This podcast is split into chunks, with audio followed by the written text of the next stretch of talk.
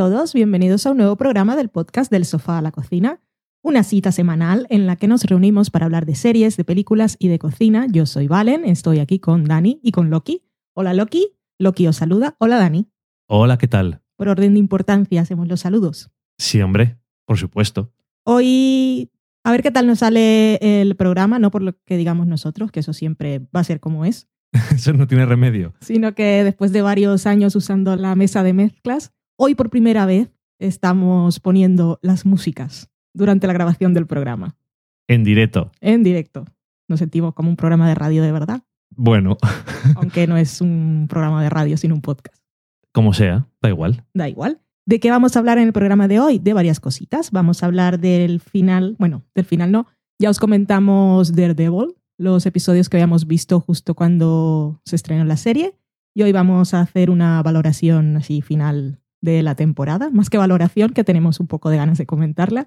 Y como lo hicimos sin spoilers, hoy va a ser ese momento, así que habrá spoilers de esta serie. Vamos a hablar también de Happy Valley, que acabó su segunda temporada. De esta hablaremos sin spoilers. Vamos a hablar de El Caso, serie española que se ha estrenado recientemente en televisión española.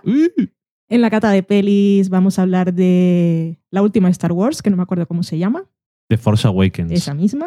En la cocina os traemos una receta súper fácil que os va a gustar mucho. Y en la sobremesa, pues ya sabéis, entráis vosotros con nuestras voces, como en las películas cuando la gente lee las cartas. Ujú. Ok, Y ese es el menú de hoy. estamos doblando las cosas que dicen los demás. Nos vamos a la semana en serie.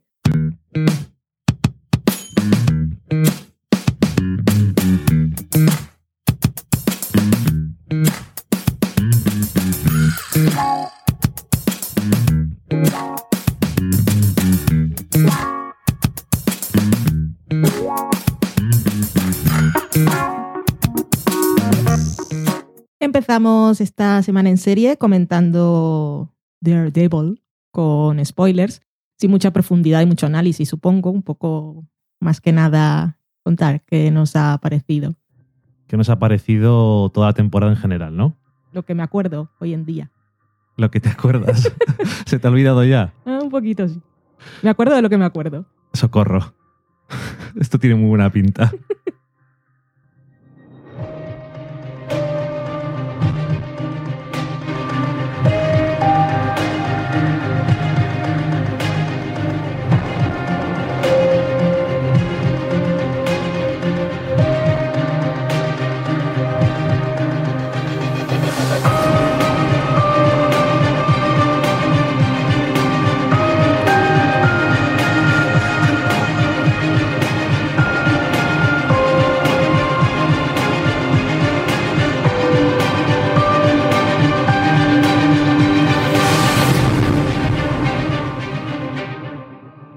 Daredevil, que como decías tú antes, hemos nosotros comentado ya en este programa los siete primeros episodios que les pudimos ver gracias a Netflix España, que dijo, oye, ¿queréis ver los episodios antes, una semanita antes, para que llevéis unos episodios adelantados y podéis hablar de ella, favorable o no, podréis hablar de ella, vamos.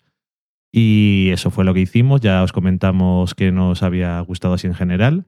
Y nos faltaban por ver seis episodios y les terminamos de ver. Has dicho antes que vamos a mm, hablar con spoilers. Sí, Pues los que no hayan visto la segunda de Daredevil, hasta Adiós. Hasta adiós, hasta luego.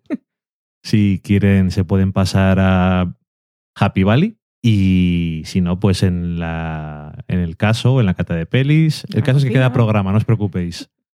Em, esta temporada de la serie, por lo que tengo entendido, y la verdad es que últimamente no leo muchas cosas porque estoy un poco a lo mío y no, no sé qué, qué es lo que hago, pero me ha parecido captar que esta temporada ha tenido bastantes detractores en el mundo de la crítica y el público.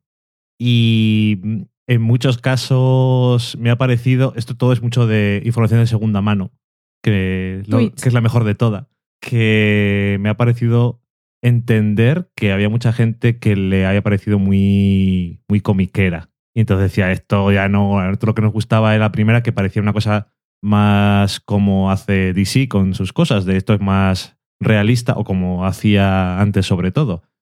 Bueno, en parte puedo entender a esa gente que en la primera temporada le parecía más realista, dentro de lo que cabe, siendo, Bueno. siendo lo que es, porque el villano de la temporada tenía unas historias de corrupción política. Y aquí nos Ujú. vamos a Niños del Maíz.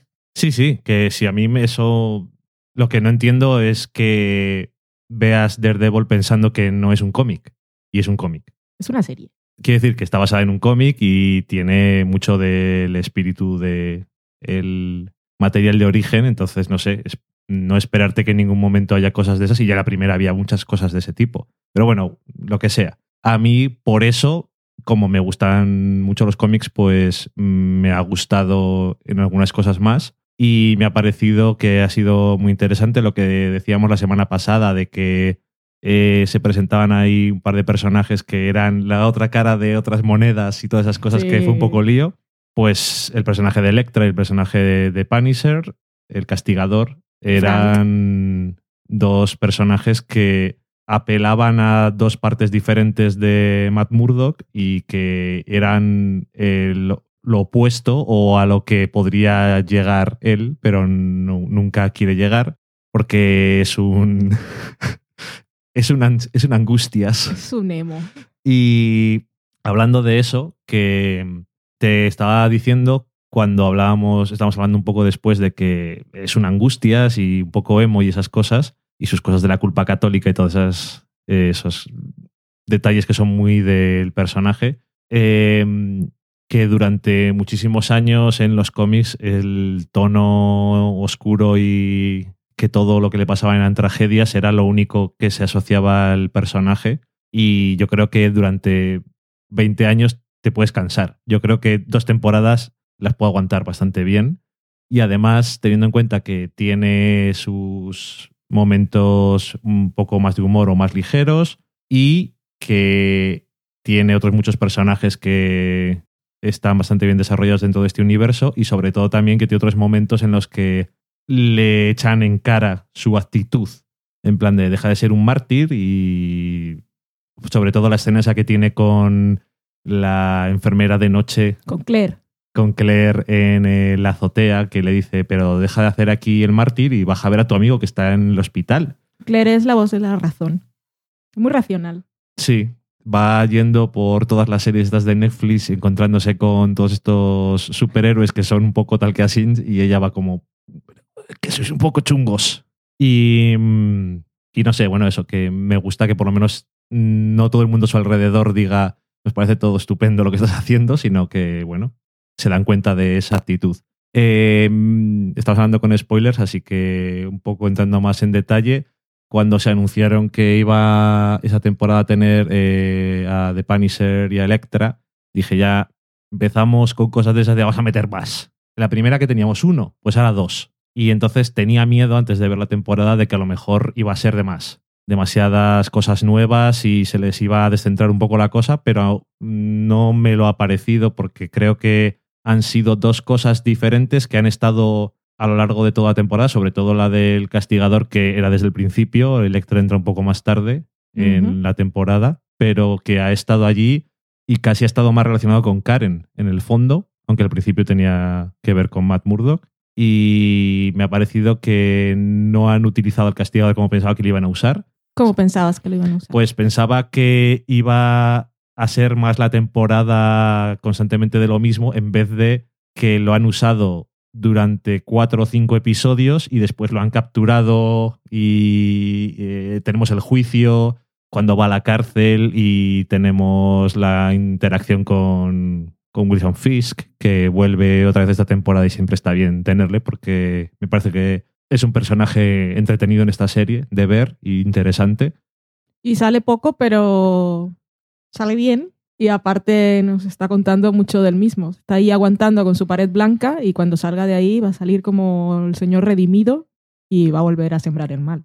Sí, pero también la parte esa de que le dice el que era el Kimping, que ahí parece que es donde mencionan, así es como se llama en los cómics, el personaje es el Kimping, Ujú. y que eh, el que era antes el jefe de la cárcel dice, ya sé yo cómo es la gente como tú, que nos podéis aguantar si veis un trono, no intentar sentaros en él. Mm. Y dice, no, no, yo quiero estar tranqui. Pero no, no puede estarse tranqui y tiene que acabar siendo el jefe del cotarro, igualmente. Y eso también, bueno, pues sabes cómo es Bo como es. Y yo creo que está muy bien el episodio en el que, porque se presenta o aparece al final de un episodio, pero al principio del siguiente, que es todo lo que ha pasado con él dentro de la cárcel, está bastante bien. A mí me pareció una buena forma de condensar Sí.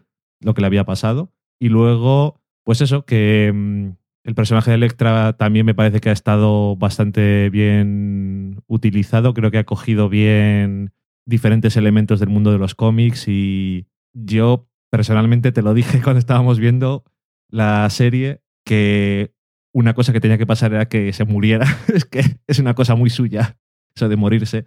Y también una cosa muy de Daredevil que se le mueran sus novias o llámalo lo que quieras llamarle.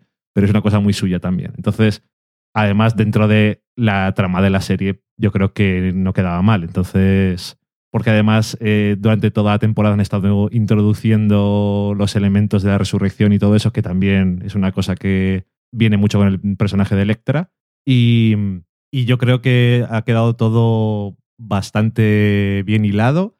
Han ido metiendo un montón de, de elementos y de cosas. Eh, Foggy y Karen creo que han estado mucho más interesantes a veces que el personaje protagonista de la serie Sí. que este año estaba muy metido en peleas con ninjas, que es una cosa que te puede gustar o te puede gustar menos, pero bueno, siempre han solido ser entretenidas por lo menos y cada una iban introduciendo alguna cosa diferente. En plan, no les oigo el latido, pero luego les oyes cuando expiran y cosas así, que bueno, ha estado curioso. Y, pero eso, que Karen y Foggy, que podían ser y ya en la primera no lo eran, pero ya podían haber optado porque fueran unos secundarios, súper secundarios, que tampoco tuvieran demasiado desarrollo o importancia. Y yo creo que han hecho muy bien en darles mucho empaque a sus historias. Y este año yo creo que sobre todo, aunque el año pasado también, la verdad es que ha sido uno de los personajes más importantes a lo largo de las dos temporadas. Karen ha tenido, va teniendo sus tramas y además se ve que va a tener más cosas y hay cosas que no sabemos de cosas que han pasado en el pasado y, y qué va a hacer en el futuro. Bueno, que además es un personaje que, que me gusta mucho y la actriz me parece que está genial también, que tiene una mm, vulnerabilidad en su mirada y en y una empatía que también la hace vulnerable, porque cuando conecta mucho con el drama de Frank Castle, pues se aprovecha de ella de alguna forma al final, pero bueno, que también yo creo que yo creo que Frank Castle de alguna forma también aprecia esa conexión, aunque luego al final parezca que es un poco interesada y seguramente lo sea, pero bueno, ahí, ahí queda. Y Foggy también, que es un poco que parece el personaje condenado a ser el alivio cómico de una serie en la que el personaje protagonista es un superhéroe que va peleándose con la gente y este es un... No es que sea eso, pero es lo que en otras cosas sería el psychic gordete y gracioso y en esta no es eso. Es un hombre por sí mismo y eh, es leal a su amigo, pero acaba hasta los cojones ya de todo esto y también quiere ser un poco libre de ciertas cosas y también demuestra su competencia, que él no creía en sí mismo en el fondo, creía que solamente cuando estaba con Matt eh, conseguían algo en los juicios o, o demás y se da cuenta de que él es muy válido Sí. en su trabajo. Tenía un problema de autoestima, claro, estaba acostumbrado a estar siempre en segundo plano. Sí, pero claro, eh, primero porque eh, Matt Murdock es una persona muy carismática y siempre además se llevaba a las chicas y cosas de esas y bueno, también era bueno en la ley y luego como tenía sus eh, poderes, aunque los demás no lo sabían, pues le venía muy bien para saber cuando la gente mentía y demás. Y luego encima es- un héroe y todas estas cosas y es como, pues él tenía esos problemas de autoestima que porque siempre ha estado a su lado. Y bueno, eh, al final de esa temporada dice, bueno, vamos a ver si volamos solos a ver qué tal. Y no sé, ¿a ti, ¿a ti te ha gustado este año? Sí, sí que me ha gustado. Con relación a Matt Murdock, es, sus momentos más interesantes lo son en relación con los personajes con los que interactúa. sus mejores momentos son la escena en la azotea, en la que está con Punisher, pero es que ese es un gran momento de, la temporada, en la que nos enteramos de muchas cosas y las dos visiones de los dos personajes y mucho del personaje de Frank Castle. Tomado prestado de un cómic, pero yo creo que muy bien usado. A mí me, me gustó mucho esa escena. Y que lo tenemos con Electra, pero esos momentos son buenos por Electra. O los momentos con Claire. se hizo brillar mucho a los otros personajes. Ok. Eh, creo que es una temporada en la que brillan mucho todos los otros personajes. El personaje de Frank Castle a mí me encantó. Como nos contaron aquí, también es una historia de origen, pero empezamos Sí. un poco a la mitad Sí.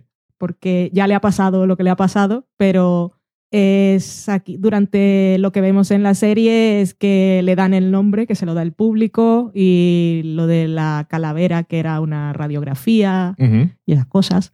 Y me gusta porque es un, vale, que es súper chungo y asesino y una máquina de matar, pero un soldado pues muy bien entrenado y más allá de que esté justificado o no lo que hace y si la gente que mata se lo merece, me gusta porque siendo tan chungo como es, han creado un personaje que es muy vulnerable y para ser un macho asesino me gustó, por ejemplo, cuando está contando eh, cuando volvió de la guerra y fue a visitar a su hija al cole Sí. y su hija no lloraba y él sí.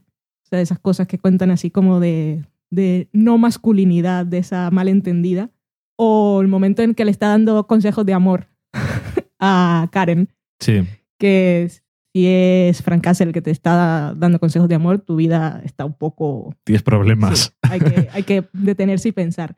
Pero que dice cosas bonitas dentro de lo que es. Como estaba hablando de su esposa que lo fastidiaba un poco, pero estaba ahí para fastidiarlo. Y ahora Ujú. ya no estaba. Y entonces es así como que tiene, tiene su corazón, pero que no me entendáis mal, que no es una cosa, no es una, no es una artimaña del guion para justificar lo que hace, sino para darle más capas de persona, más allá Sí. del malo. Yo, sí, yo creo que no es que con eso la conversación que tiene con Daredevil en el cementerio o todos esos, esos momentos, no creo que sea la serie intentando decir vamos eh, a justificarle o lo hace desde un punto de vista Mm. bueno, por lo tanto creemos que moralmente está bien, aunque es otra, es otra discusión y también se plantea un poco dentro de la serie que eh, está bien yo creo que bien no está, pero eh, apela a una parte del humano de si va matando a gente que son escorias y que no hacen más que hacer daño a los demás, debemos permitir su existencia y cosas de esas. Yo pensaba, eso fue mm, malinterpretación mía, que cuando lo sacaban los policías de la cárcel era porque los policías querían que saliera a hacerles el trabajo. Ok, ya viste que no. Ya vi que no. Pero eso que estás comentando sí se ve muy claro en el personaje de Karen. Ujú. Cómo, cómo- no cómo le afecta a ella, sino cómo, cómo, lo, in- cómo lo usa ella para justificarse a sí misma. Porque Karen Sí. es quizá para mí el personaje más complejo de la serie, y cuando digo más complejo es como el más, el que se puede parecer más a cualquiera de nosotros. Bueno, voy a hablar de mí. El que se podría parecer más a mí. O sea, es, una persona, una vida normal, Ujú. normal, am, que no, no es superheroína, no es super mala, no es súper buena, pero ella se ha encontrado en un momento en que tuvo la oportunidad de matar a alguien y lo hizo.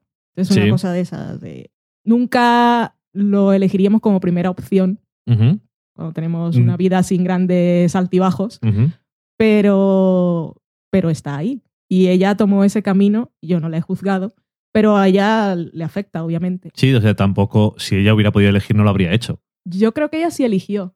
Sí, pero mm, realmente no era una. Era un momento en el que estaba salvándose de alguna forma. Yo creo que era un poco en defensa propia. Pero bueno, Hmm. bueno, que yo, yo entiendo a lo que te refieres. Lo que quería decir de lo de Frank Castle, que es que también se me había ido, era que esos momentos de humanidad son, pues, pues eso, para que se vea que es un ser humano. Quiero decir, no es una. No es un ente eh, del infierno que es una cosa totalmente maniqueísta que es malvado. Es un ser humano y los seres humanos eh, somos muy chungos a veces, pero también nos pueden pasar cosas muy chungas que nos hacen chungos. Sí. Y es eso a lo que me refiero, que no, no creo que intenten justificarle, pero creo que intentan darle algo de personalidad y de dimensión, que no sea simplemente es alguien que decide Obviamente el origen es un origen que es de toda la vida de los cómics y tal, pero yo creo que está muy bien utilizado y muy bien integrado en el mundo de la serie, yo creo. Porque intentan ir metiendo las diferentes cosas de, de los cómics, diferentes elementos, diferentes orígenes, pero meterlos dentro de la serie de una forma que no te parece que es algo que se ha inventado en el cómic, sino que si no lo sabes, te parece que es algo que se ha inventado en la serie. Entonces, eso queda bien. Y por cierto, que también me gustó mucho, aparte de volver a ver a Wilson Fisk, me gustó mucho volver a ver a, Stick, que el año pasado fue uno de los personajes que más me gustó porque era. rompe un poco con el molde del maestro normal que sueles tener en, otro, en otras ficciones. Y aparte te aporta un poco de ligereza en momentos un poco horribles que me parecía muy divertido, francamente. Gran momento de la temporada, que eso no lo habíamos visto para cuando comentamos en el programa pasado. Es el momento en el que Electra está maltrecha, herida, envenenada por la espada. sí. Con veneno y entran a la casa y es que yo, yo me estaba muriendo de la risa porque teníamos a Stick y a Matt, los dos ciegos, y estaba el señor Stick ahí coordinando las operaciones, la otra estaba moribunda y el señor este ahí pidiendo whisky, té, bicarbonato de sodio y la otra, ¡ay, Dios mío! Voy a que depender tu vida de estos dos. Fue muy gracioso. Los dos segundos me van a operar. ¿Qué está pasando? No temí nunca por su vida. Me hizo mucha gracia. Me alegro. Y el personaje de Electra, que no, no sé nada del mundo de los cómics en realidad, me, me, gustó mucho aquí en la serie cómo me la presentaron. Me gustó, me gustó mucho la actriz, parecía que la hacía muy bien, gustaba como decía Matthew. Y, mm, muy exótica. Sí, sí, sí. Electra Nachos. nachios. Ah, pero sí, sí que me gustó mucho. Eh, tuve un momento en la temporada que estaba un poco así, un poco fastidiada que no fuera a ser un triángulo amoroso pero como ellas dos me parecían lo suficientemente relevantes e importantes y sobre todo que para Karen no fue traumático el no estar con Matt Murdock y siguió su vida y tenía otras cosas que hacer, eso me salvó ahí un poco el... Estaba yo ahí un poco... Sí, realmente en ningún momento, aunque existen los elementos, ni, en ningún momento se, se zambulle ahí en, el, en el clásico del triángulo amoroso. Mm. Eh, hubiera sido un poco aburrido. Y el personaje de Electra yo creo que eh, dentro de la serie te parece bastante interesante esa dualidad que tiene de, bueno, yo, eso que está puesto un poco así simple, de una forma un poco simplista, por lo que lo dice ella misma, yo quiero ser buena y tú eres el único que ve algo bueno en mí, pero al mismo tiempo es un, es un bicho que le gusta más matar que un tonto a un lápiz. Y la verdad es que yo creo que capturan bien ese la atracción que tiene para ella una cosa porque es como es y bueno. Pero ella siempre fue, de pequeña se supone que ya tenía esos instintos o, fue que la educaron así. No, se supone que, claro, no está muy, no es muy explícito dentro de la serie, pero más o menos se da a entender no sabes a través de qué cosas, pero es eh, una, entre comillas, creación de la mano que Stick eh, secuestra. Pero eso es verdad. Eso, eso me parece leyenda urbana. Como me parece leyenda urbana de la que él se ha apropiado para su beneficio. La gente de la mano hace cosas muy raras. Son unos ninjas muy locos. Ahora, igual quería hablar de más cosas, pero ha llegado el momento de hablar de esta gente. Aparte de ser ninjas que controlan, saben ocultar el latido de su corazón y la, saben aguantar la respiración y son muy respetuosos durante las peleas y esperan su turno para atacar. Muy bien. Yo no sé si no lo entendí o es que realmente no lo explican o no importa o como han metido un poco de cosa magia sobrenatural extraña, han dicho no nos lo dejamos caer, no nos adentremos tanto y que la gente piense o no piense. A ver, tenemos un agujero gigante que nunca supe para qué era. Y tenemos a los otros ahí con los zombies niños del maíz, que tampoco supe para qué eran. Y después estaban buscando a Electra y se la han llevado ahí para... ¿A, quién estaban resucitando antes? Yo es que ahí me he perdido. Es que eh, no, no es muy explícito. Quizás con. Es una buena idea no hacerlo, como creo que tú estabas dejando ahí caer, que es en plan de. Sí, nos vamos a comiquear un poco más este año, pero tampoco se nos va a ir mucho la pinza La con, mano. O nunca mejor dicho, no se nos va a ir la mano con todos estos temas sobrenaturales que están ahí de que llevan siglos resucitando a gente y que la mitad de ellos deben ser cadáveres re- reanimados y lo dejan un poco ahí caer, que hacen cosas muy chungas y resucitan a gente. Y igual te hace falta saber más, igual en el fondo no. Realmente los elementos que necesitas para lo que va a ser la trama de la serie yo creo que están ahí. Pero es que igual no lo necesitaba tampoco. El agujero ese, ¿para qué era? Para nada. El Hellmouth ese. La boca Ah, del yo no- ahí, si te digo la verdad, no, no recuerdo. Fue como un momento ahí, oh, Dios mío, es un agujero muy grande. Hay Sí. un agujero muy grande. Mm, no lo sé.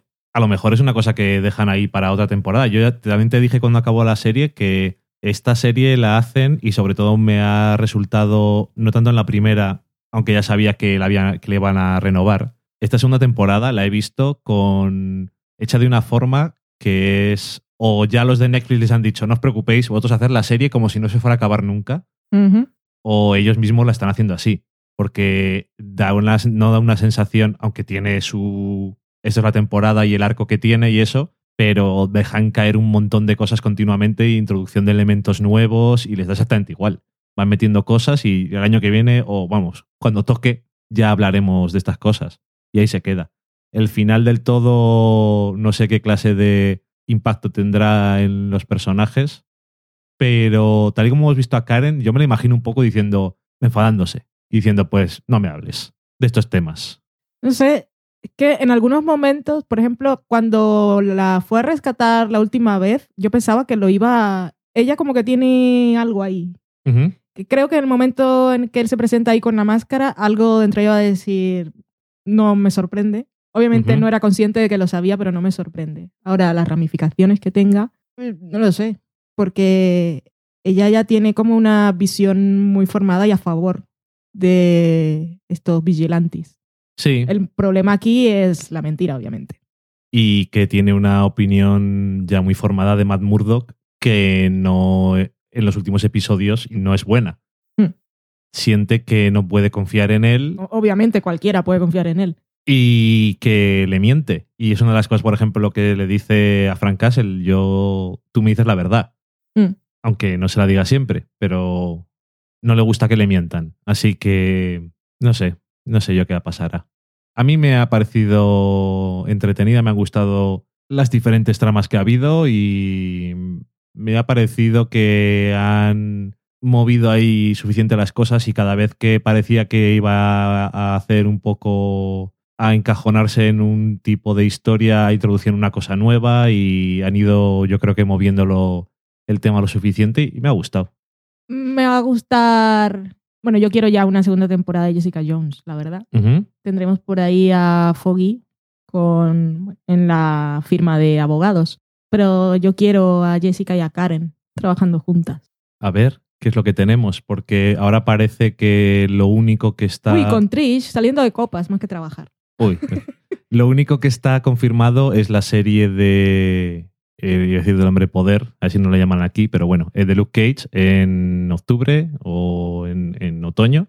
Y a partir de ahí ya no sé qué es lo que toca. Porque yo creo que en la próxima primavera podíamos tener una segunda temporada de Jessica Jones. En otoño tener otra vez eh, una nueva serie que sería la de Puño de Hierro que es la que queda, y después en primavera tener los defensores. Pero no sé cómo tienen. Ellos tienen sus cosas de este nuestro calendario, por ejemplo, en las películas los de Marvel, pero en Netflix no lo tienen. Supongo que prefieren dejarse abiertas las puertas visto como lo que les ha pasado, que no pensaban hacer más de una temporada Ujú. Antes de hacer los defensores y ha gustado tanto en general el tono y eso que ahí están.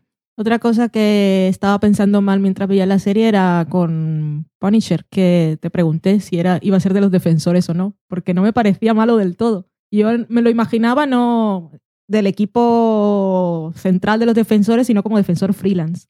Pero si me dices que va a ser villano, pues nada. No, villano no. Es que eso es lo que siempre decían, eh, surge en la época esta en plan de el apogeo de los antihéroes y de héroes que matan, héroes o no, eh, depende de cómo lo veas, que matan y mm, siempre ha sido un personaje que está en los márgenes de las cosas. Y yo le veo como un personaje que en todas estas cosas puede jugar un papel siempre, pero Sí, a mí me gusta. lo que le toque. Y Matthew nunca ha matado a nadie, de verdad. Pues, En la serie. Ajá. A mí me da la impresión No de que sé. alguna vez se ha cargado a alguno. Que él cree que no, pero. Hombre, yo creo que él sabe bien si mata a la gente o no, porque él- si no les deja con latido, es que están muertos. ya, pero si están pasando más cosas. Ya, pero no sé, como se lo toma tan en serio, yo creo que le pondrá un poco de interés al asunto. Se supone que debe matar a alguien alguna vez, Pues queriendo, y que eso le, cam- le cambie la vida. seguro, ya no me acuerdo, hay tantos años de tantos cómics, es que ahora mismo no, no caigo, pero sería una buena forma, por ejemplo, de incorporarlo a la serie, quiero decir, de que, tu- que tuviera que matar a alguien. No, a mí me gustaría más que quisiera. Mm, ya, Dentro del eh. tuviera, pero que al final no fuera obligado por la situación, sino que le, que le salga un poquito. Vale, que realmente tuviera otra alternativa. Eso estaría bien. Lo que pasa que ahí ya habías perdido para todo, eh, para toda la serie, a cualquier posibilidad de que el personaje se iluminara un poco, porque ya se acabaría en las cloacas del mundo emo. si tuviera algo como haber matado a alguien directamente para metérsela ahí en su culpa, ¡uh! Pero por eso digo que queriendo, Y que eso la despertar un poco. Porque si lo hace sin querer y obligado, eso sí que lo arrastraría por los suelos. Ok. Bueno, no sé. Es que en los cómics ha sido hasta el líder de la mano. Entonces puede haber, cualquier, puede haber de todo. Ha estado en la, mano cárcel. es chungo, ¿no? Pues es que él, él- él- le veían como si fuera un villano los demás héroes, pero él su intención era que si él era el jefe de la mano, pues harían las cosas que él quisiera y lo podía controlar. Mm, Pero bueno, no sé, hay tantas cosas que se pueden usar de los cómics, es lo, lo bueno y lo malo que tienen cuando haces adaptaciones en películas y esto, que es que hay tantas, tantos años y tantas cosas para hacer que lo que te, lo que te toque mejor. a mí de todo eso de la magia chunga de la mano, pues que vuelva Electra, me gusta la idea. Lo que pasa es que no va a volver ella, ¿no? Supongo. Sí, lo que pasa que mm, un poco cambiada, supongo, sí. O que vuelva ella poderosa, más. Hmm. Más con, con- con fuerza sobrenatural. Oye, en los cómics hay algún momento en el que tiene unos poderes extraños. Bueno, se les va de vez en cuando bastante la mano, yo creo. Y también quiero saber qué es lo que ha pasado con Karen. Que lo sabe el señor periodista y lo sabía Ben, pero no lo sabemos nosotros. Que entré en Reddit a ver si alguien había hecho una captura y había amplificado el recorte de prensa, pero no se podía. Es que ahora ya saben que si se ve durante un segundo en Reddit lo van a poner. Exactamente, yo entré ahí directamente a buscarlo. Frame a frame. No, ahí era un enhaze de CSI. Sí, efectivamente. Pero no. amplía, amplía. Exacto, no funcionó. Bueno, me gustó. Ujú. A mí también, la verdad. Me gustaron mis chicas, como siempre. También me gustaría ver a, a Claire con su vida fuera del hospital y fuera de las casas de la gente curando. Que no tiene tiempo para vivir. A ver qué es de su vida. Es muy buena dando consejos y escuchando, pero no tiene Es tiempo. muy probable ahora que haya sali- que ha salido del hospital que lo hayan también utilizado para darle más importancia dentro de la serie de Luke Cage, que en los cómics eran dos personajes que estaban bastante relacionados. y Ah, o sea eso. que puede salir más ahí. Sí, Ah, a lo mejor la utilizan para eso. No lo sé si a Rosario Dawson la tienen simplemente de. Tú vas a ser que es estar todos los años y en todas las series del mundo. Puede ser que es estar ahí, pero un poco, un poco más de ella. Sí, es que. Bueno, y es eso que este año. Bueno, en Daredevil sale bastante más que en Jessica Jones. Sí, que en Jessica Jones fue solo el, el Era un crossover, crossover mentira. Mm, sí. Muy bien, pues eso ha sido nuestro super comentario de Daredevil. Nos vamos a la siguiente serie que es Happy Valley.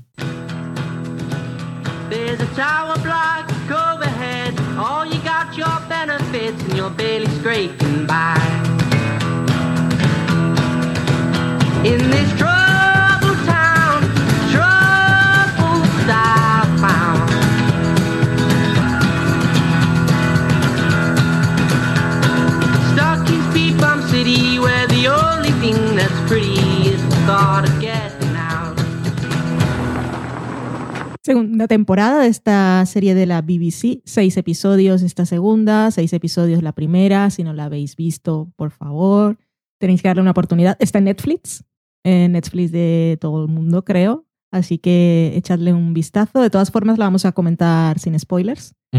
Me ha encantado la segunda temporada como me encantó la primera, pero es que soy tan fan de Catherine y hay que amarla.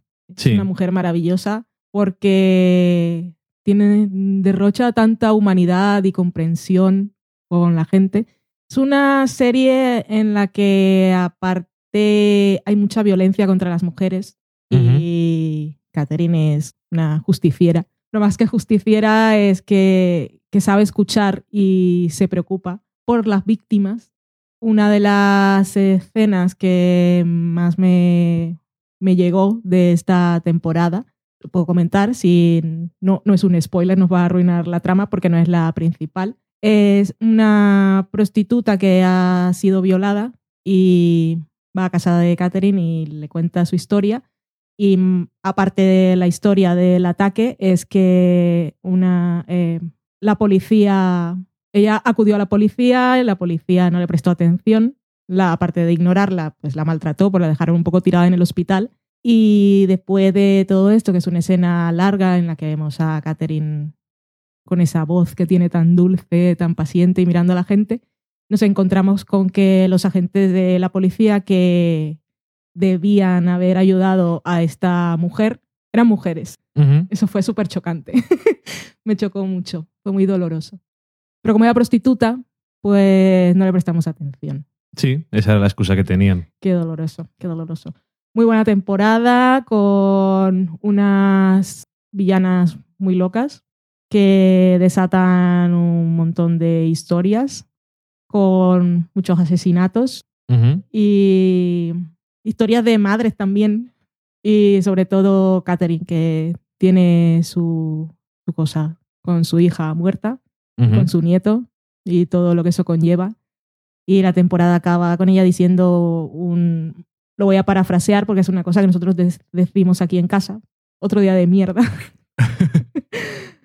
y ay, qué bonita es. Yo la quiero mucho.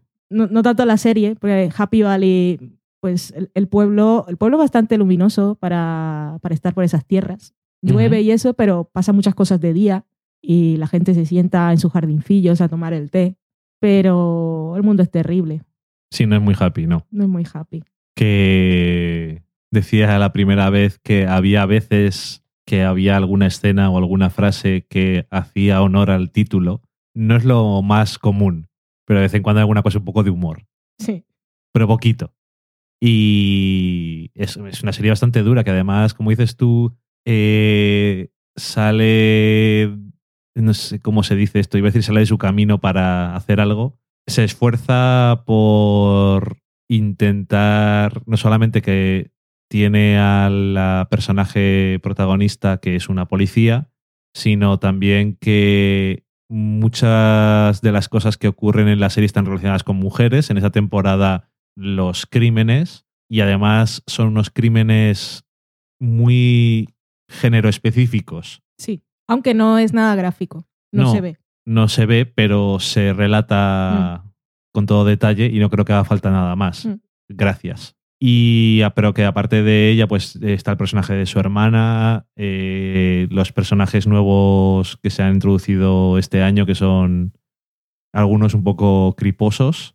Y madre Bueno, el mía. personaje de Anne en esta temporada, que era víctima en la primera. Sí, o bueno, o han- eh, quiero decir que no sé, que es la creadora de la serie, eh, Sally Wainwright, que creo que pone un especial esfuerzo en, en que sea una serie que tiene un cierto peso en los personajes femeninos, para bien y para mal, que no quiere decir eso que no tenga personajes masculinos, que también les tiene, además son importantes este año, pero los personajes que te llaman más la atención y los que normalmente quieres que les salgan bien las cosas, tus, tus heroínas, Mm. pues eh, están ahí. Y yo no sé, la verdad es que no sabía cómo iba a seguir la serie. Creo que ya lo dijimos cuando comentamos el principio de la segunda temporada. y me ha, me ha gustado, me ha gustado mucho y me ha sorprendido exactamente cómo iba a funcionar y son solo seis episodios, pero también es una putada porque realmente, aunque me guste mucho y me fastidia que se haya acabado, lo veo tan perfectamente condensado en seis episodios y con momentos tranquilos y momentos menos tranquilos. Quiero decir que no le hace falta más. Está muy bien pensada para esos seis episodios. Entonces me da como rabia porque no puedo exigir más, Ya, que realmente no hacía falta más. Mm. Pero no sé. A mí me ha gustado mucho. No sé si habrá alguien que, le, que viera la primera y no le gustara, pero a la gente que le gustó la primera temporada yo creo que saltaría a la segunda rápidamente y yo creo que el personaje de Catherine es uno de los que atraen más de la serie. Esto es más serio, más allá de Mad Men, que es una serie que digo, si no le gusta a la gente, puedo discutir porque tiene otro ritmo y otras intenciones. Más allá de Buffy, porque tiene todo esto sobrenatural y teen y es de hace unos años y los efectos son un poco así. Alguien que vea Happy Valley y no le guste, yo ahí sí que tengo un problema porque es que ver a Catherine y abandonarla me parece un crimen. Valen, eh, hay una frase que resume todo esto. Hay gente pató. Yo no puedo decir nada más. Pero yo no conozco. No, esa gente no- no la rejunto. no he leído a nadie en ningún sitio que no le guste o que no le encante el personaje protagonista de esta serie, lo cual me alegra. Veo que no estoy en la órbita de nadie que diga cosas malas sobre esta serie, pero bueno, que seguro que los hay, porque sabes que hay gente que dice de todo, No, que- no quiero saberlo. pero lo sabes. No me lo digáis. Lo sabes. Pues eso, nuestra recomendación es que la veáis. Esto también se lo digo a María, que me preguntaba por una serie que ver. Me dijo que estaba viendo American Crime Story. Nos estuvimos riendo un poco de las cejas de John Travolta. Y mm, me dijo que había visto American Crime. Me dijo, recomiéndame algo, porque ella está muy puesta en series europeas. Que nos recomendó Trap, que no la hemos visto. Ajá. que a ver si le echamos un ojo. Y, y anoche, el día que sea para vosotros, para mí fue anoche, estaba hablando con ella y me dijo recomendó una serie y le dije Happy Valley. Bien, además no es larga, que yo creo que esa es una de las cosas que más fastidia cuando alguien te pregunta, ay, quiero ver una serie. Y entonces dices, ay, me gusta mucho esta. Ay, ¿cuántos episodios tiene? Pues son ocho temporadas de 25 episodios. Y es como, vete a la mierda. Sí, No, eso, no. Le, eso le dije, seis y seis. Y hablando de series en el mundo policial, nos vamos a una ficción española de reciente estreno, que para cuando salga este programa ya se habrán emitido unos tres episodios, si no estoy mal. Nosotros... Estás muy mal. Nosotros hemos visto el primero y os vamos a contar un poquito sobre la serie y algunos detalles insiders de la producción. Vamos a hablar de El caso.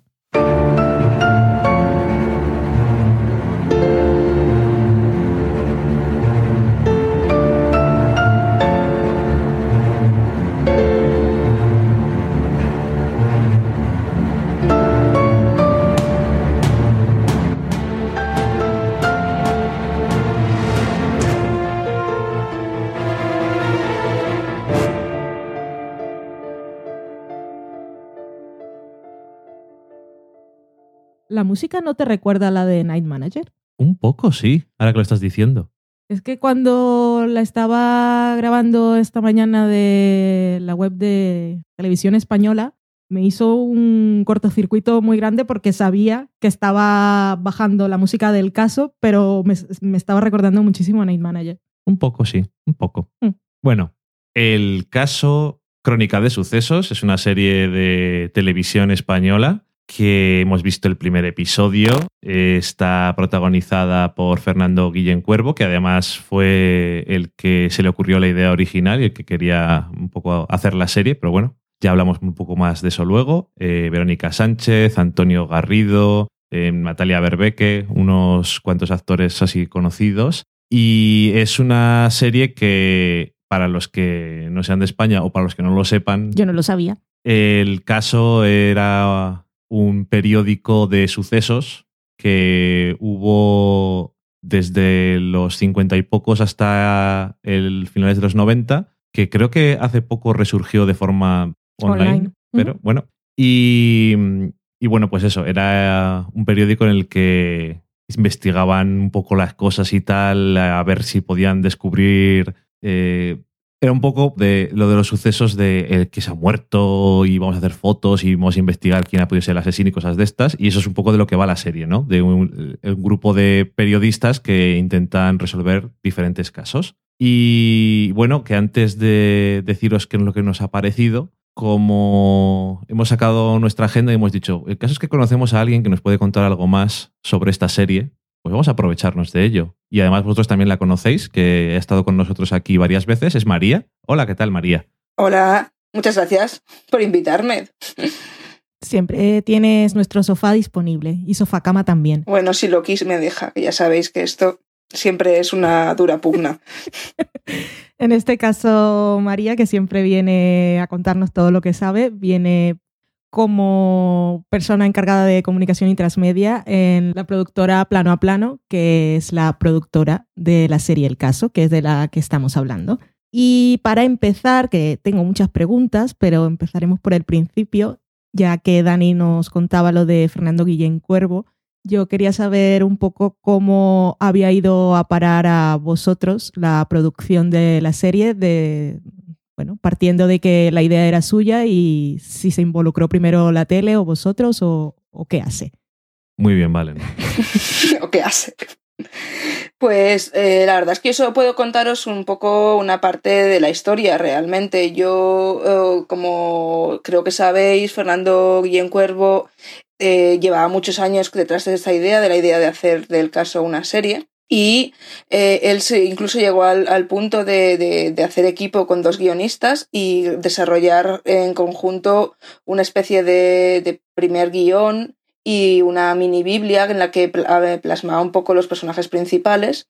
Y con este material eh, fue, estuvo en contacto con Televisión Española desde hace mucho tiempo. De hecho, eh, llevan años, eh, lleva creo como ocho años o así intentando sacarla adelante. Y en un principio, aunque a Televisión Española le, le gustaba el proyecto, le parecía que, eh, que, digamos, que tocaba demasiado de cerca eh, los temas de su serie estrella, que era Cuéntame, que en, cuando fue su lanzamiento comenzaba en los años 60, y consideraban que una serie como El Caso pues quedaría un poco, eh, le cubriría demasiado el mismo terreno. Entonces uh -huh. la dejaron, la dejaron, digamos, en stand-by pero Fernando eh, era incansable y siempre intentaba, digamos, decía que estaba buscando el momento de que llegara. Entonces, con la, con la, con, con Cuéntame ya en los, anclado en los años 80, parece que Televisión Española le empezó a ver la posibilidad de, de, de encontrar una serie de género que pudiera, pudiera un poco cubrir eh, desde otro punto de vista estos años. Eh, Fernando estaba ahí, eh, nosotros, nuestra productora en la que yo trabajo, Plano a Plano, acabamos de, lanzar con éxito dos series y además Fernando Cuervo ya y César Benítez, uno de los productores, se conocían desde hace mucho, con lo cual eh, a Televisión Española parece que le, le, pareció conveniente o le pareció, le pareció interesante proponernos hacer una, una propuesta sobre cómo adaptaríamos nosotros esto como serie de televisión. Entonces, eh, a raíz de, esta, de este material que Fernando había desarrollado, eh, se empezó a trabajar en un concepto de la serie. Un concepto de la serie que incluía, eh, digamos, por una parte, a, abrir la historia a las generaciones que no habían vivido el caso, darle un look más moderno, aunque reconocible, eh, diferenciarse de otras series clásicas de televisión española, como fueron La huella del crimen, que son, uh -huh. son clásicos en el buen sentido, pero también tenían un tono mucho más, eh, digamos, eh, negro, en, profundamente negro, digamos, de retrato social en más puro sentido. Y, eh, y además, eh, digamos, tener también la opción de contar la historia, una historia de investigación con un caso del día desde el punto de vista, desde un punto de vista diferente al, al policíaco, que es el de los, el de unos periodistas que no tienen por qué seguir la ley al pie de la letra, con lo cual eh, lo que nos permite es, eh, digamos, es tener un acceso eh, a fórmulas de, eh, mucho más entretenidas de contar, de, de, resolver el caso, porque la ley, digamos, no está, en, no está, no tienen por qué seguir la ley. La ley no es entretenida. No, porque y en aquella época mucho. Sí, exactamente. Y además, un poco el propósito de fondo de, de, de, la propuesta de plano a plano era era utilizar eh, los casos que se investigaban como una forma de abordar temas sociales de la época desde un punto de vista moderno y hacernos, digamos, reflexionar sobre ellos. Todo esto desde un punto de, vista con un cierto humor irónico de cierta medida, pero sin, sin caer ningún momento en la comedia, sino realmente eh, un humor que comenta la situación o la incomodidad incluso del momento. Y bueno, parece que a Televisión Española le gustó la propuesta que iba acompañada de una propuesta artística de, cómo, de, cómo, de cómo fotografiar todo esto, cómo acompañarlo musicalmente y eh, apostó por nosotros. Eh, desde entonces, pues eh, se incorporaron al proyecto dos coordinadores de guion, que es un, puesto intermedio entre el showrunner americano y el, guionista, digamos, porque no tiene la misma responsabilidad en cuanto a producción que un showrunner, pero sí que tiene eh, la responsabilidad en cuanto a contenido y a defender el trabajo del resto del equipo de guionistas. Y de funcionar de nexo entre los productores, que en nuestro caso son productores creativos que están muy encima de la serie, y, eh, el resto del equipo de guion. Estos eh, coordinadores son Olga Salvador y Mauricio Romero, que llevan mucho tiempo en esto y tienen, tienen bastante callo a la hora de contar historias. En conjunto, en conjunto y basándose en el trabajo de documentación que había hecho Fernando y su equipo, se propusieron una serie de casos eh, realmente inspirados en, hechos reales que se, que se dramatizaban convenientemente para contar lo que nosotros queríamos y con todo esto pues empezó a nacer el caso. Pues enhorabuena, porque creo que ha llegado el momento de hablar nosotros, que hemos visto el episodio que sí, ya me habías advertido tú conociéndonos un poquito que tiene un poco el lastre de que tiene la duración un poquito excesiva, que exige la ficción española por razones que ya se han discutido muchísimas veces, pero aún así, eh, bueno, quitando eso, que es una cosa que está y que no vamos a cambiar, de que es tontería mm. hablar de ello. Por lo visto no. Eh, el episodio a mí me resultó muy entretenido y ese toque de humor que, le habéis puesto pues, le queda muy bien. Se nota que Fernando Guillén Cuervo tenía ganas de hacer esta serie y que se lo pasa pipa con su personaje. Y la verdad es que el tono me gusta y también tiene un poco de cine negro y tiene lo del periodismo y también lo de la investigación, que no es policial porque no son policías, pero casi, o sea que mezcla un poco las dos vertientes y resulta bastante atractivo. Sí, yo cuando vi el episodio digo, jolín, vamos a darle pausa al principio, vamos a prepararnos porque nos queda hora y veinte, ya estamos con estas cosas. Pero es al contrario que otras series que he visto de pasada o, he podido ver a lo largo de mi vida, que han sido unas cuantas españolas, quiero decir, eh, lo bueno que yo le vi a este primer episodio es que realmente, como mucho, lo que podías ver es que si se hubiera emitido en, otro país en el que tienen otros tiempos para emitir, pues lo podrían haber reducido a ese tiempo y ya está. Pero no que no que hubieran metido tramas para rellenar y tramas secundarias de otros personajes y no sé cuántas. Y luego también eso que me gusta tanto de tramas para todas las edades y cosas para todos, que es un poco, a, mí me da un poco por saco, que acabamos de decir, una serie pues puede ser para unos o para otros, y esta serie yo la, la vi en el episodio pues como muy centrada en su tono y en las cosas que son, o sea, tiene sus tramas que se ve que van a ir corriendo a lo largo de los episodios y ves la investigación esta que hubo en el pasado en el personaje del protagonista y que nunca pudo descubrir cuál era la verdad y todas esas cosas, que es una cosa muy de procedimentales. Y en ese sentido yo lo vi muy bien. Aparte de que en general los procedimentales, por ejemplo, los americanos, suelen ser menos creíbles cuando los protagonistas no son policías, cómo se meten en la trama. Porque suele ser, no, eh, como Castle, soy un escritor y voy aquí todo el rato. o yo soy un mentalista y voy aquí todo el rato con vosotros. Y es como, eh, no. Y estos, pues, no intentan tampoco decir que están todo el día con la policía, sino simplemente, bueno, el protagonista era, había sido policía y todo eso, pero investigan sus cosas y es creíble que lo hagan. Y como dices tú, no tienen que seguir la ley al pie de la letra precisamente y bueno, tienen sus... Y eso tiene su gracia y bastante potencial.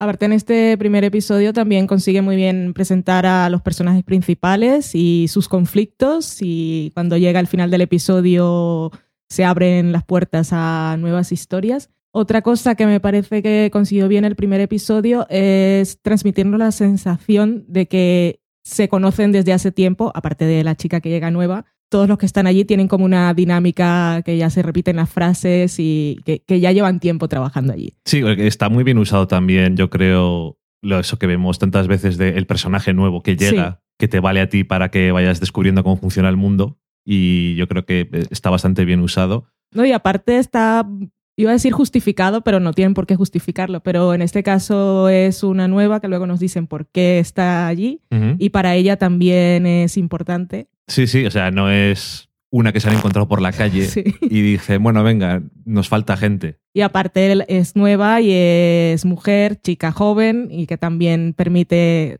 que eran cosas que pasaban en este tiempo, pero también ahora. Y, y creo que también se hace un poco de comentario social ese de- desde el hoy, un Mm. poco mirándolo desde hoy a cómo era en aquel momento y que no te resulta, hostia, el pasado cómo era. No, la vida sigue siendo así, chocante.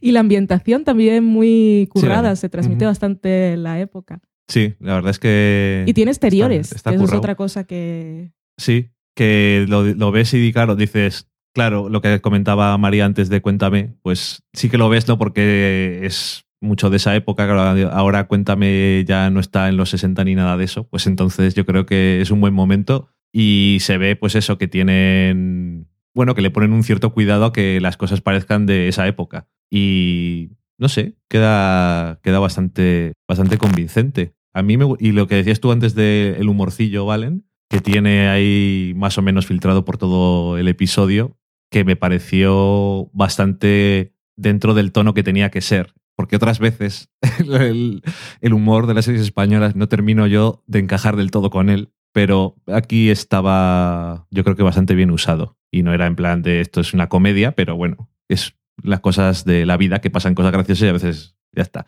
No sé, a mí no lo sé. Es que iba a decir que igual es una de las series españolas que más me ha gustado el primer episodio que he visto pues, en mucho tiempo. No sabemos.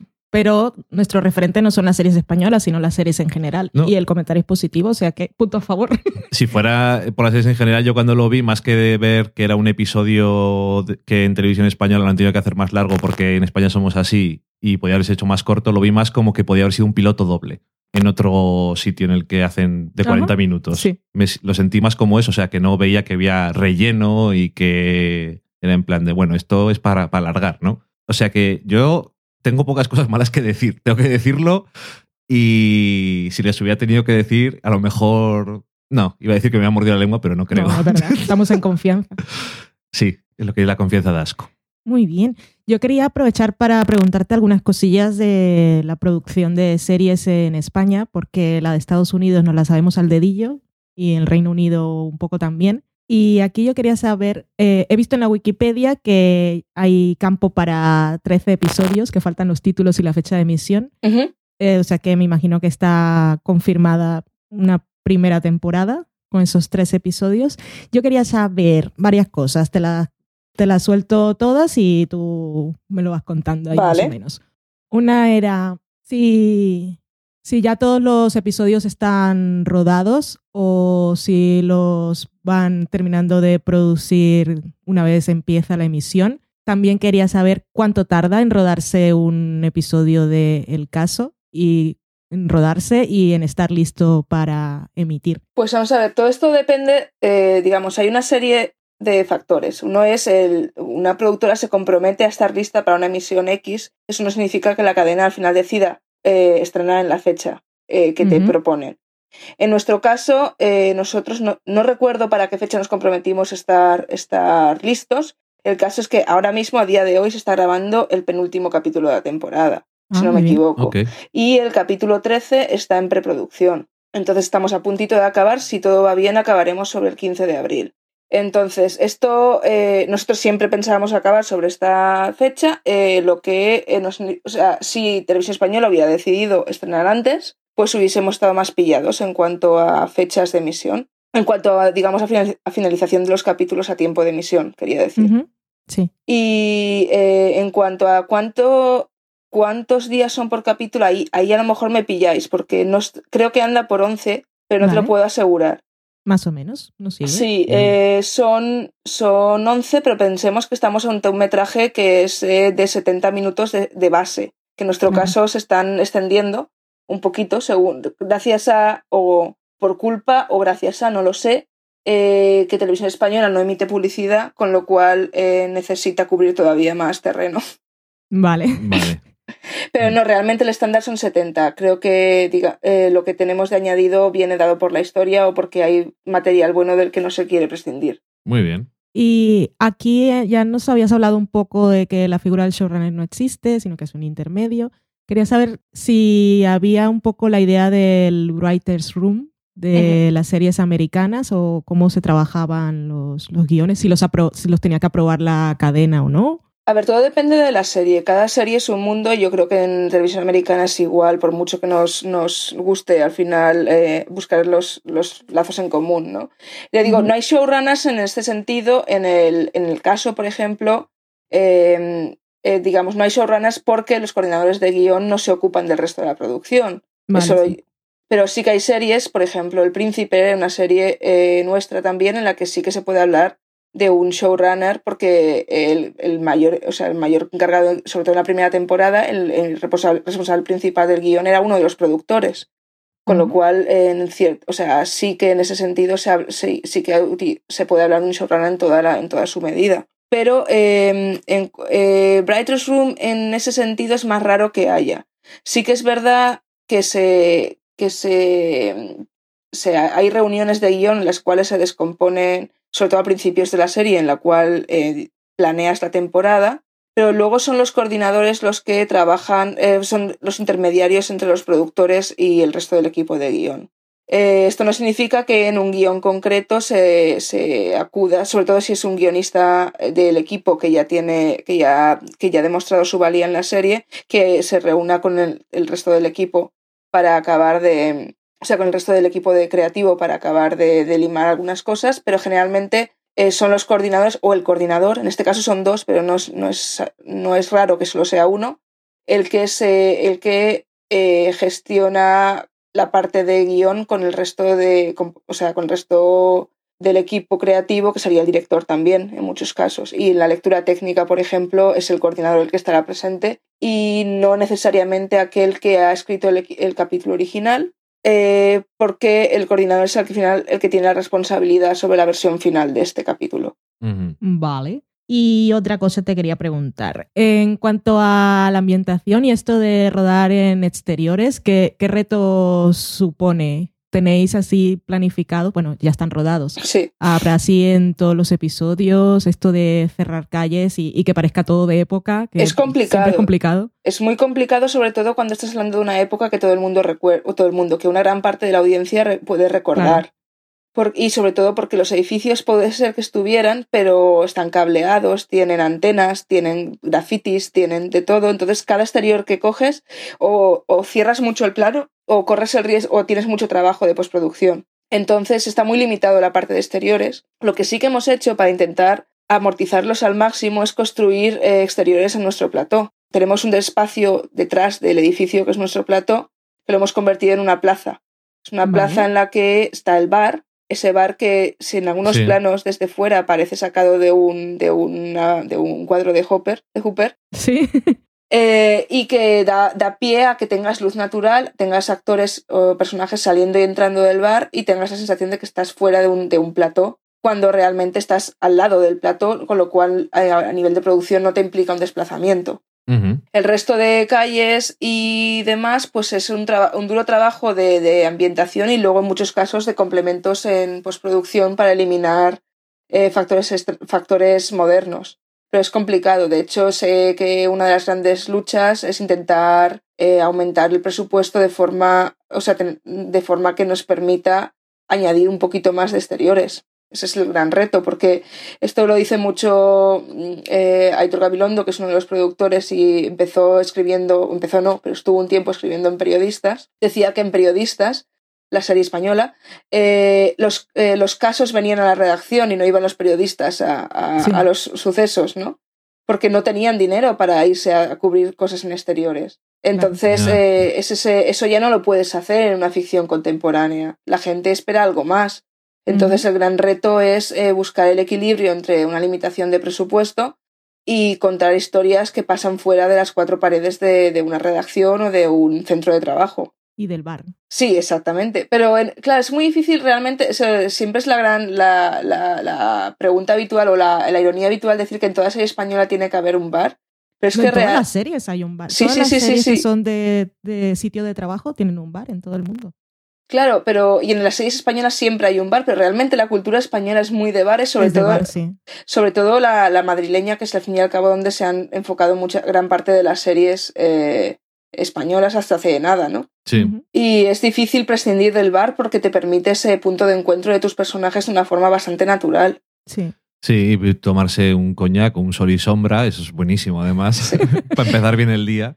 Claro, o sea, bien. si después de un sol y sombra sigues eh, redactando, con- poniendo los puntos donde están, eso creo que es prueba de tu, de tu calidad periodística, no, no me cabe Bueno, la pa- menor para eso duda. está el personaje que cervantea, que me encantó. Sí, Ahora sí. yo te lo cervanteo, le pongo sus epítetos, A mí- epítetos y florituras. A mí la verdad Eso es que eh, una de las cosas que me ha gustado de los guiones es este, esta recuperación de ciertas palabras que han caído en desuso, ¿no? De alguna forma. Que, que, siguen, ahí- siguen, ahí, o sea, que vienen de algún lado, ¿no? Y- O expresiones que ahora mismo nos suenan, pero ya no utilizamos y que están intentando, se intentan reflejar en, en el guion. A mí eso siempre me parece que te, te lleva, te traslada un poco a la época. Como por ejemplo, que a Valen le hizo gracia, no sé por qué, niquelado. Sí, Niquelado es muy divertida. Sí. Yo tenía otra pregunta. ¿Por qué eh, 1966? Ah, esa, esa pregunta tiene una fácil respuesta. Y se desarrolla, bueno, no lo veremos o no lo veremos, no quiero spoilear la temporada, pero el año, eh, en el 1966, de hecho creo que fue la semana pasada incluso que estrenábamos la serie, no te puedo decir el día exacto, el Ok. 1966 fue el año en que se acabó la censura en España. Se promulgó la libertad de prensa, la ley de libertad de prensa, y es una cosa eh, que utilizamos de base en la, histo- en la historia del caso. Ah, Mm. muy bien. Eso además es, es muy apropiado para lo que va la serie, ¿no? Porque tienes a los periodistas y al en este primer episodio se les ve hablando siempre de la censura y de esas cosas y... Ah, pues muy bien, muy chulo eso. Otra pregunta, si van a, no están en orden porque me las apunté como me iban saliendo. Quería que, que tú para esto además eres muy buena porque siempre que me hablas de una serie nueva me haces el pitch. Ujú. ¿Cu- ¿Cuál es el pitch eh, americano de la serie El Caso? Uy, el pitch americano. Lo que pasa es que ahí me tenéis que ayudar bus- buscando el título, porque sé que eh, es el cine negro americano y hay una serie, bueno, es, es, es Lou Grant de alguna forma, Sí, pero sí que tiene, yo la comparo muchas, es Lou Grant con Bones, de alguna forma. ok. Porque el tono creo que me recuerda bastante a, a Bones eh, en cuanto a tener un suceso macabro, pero, pero tener unos personajes que aligeran, digamos, la carga macabra. Y sí que tienes unos periodistas buscando, buscando, buscándose la vida, básicamente. Entonces, eh, en- es una serie muy clásica el caso, creo yo.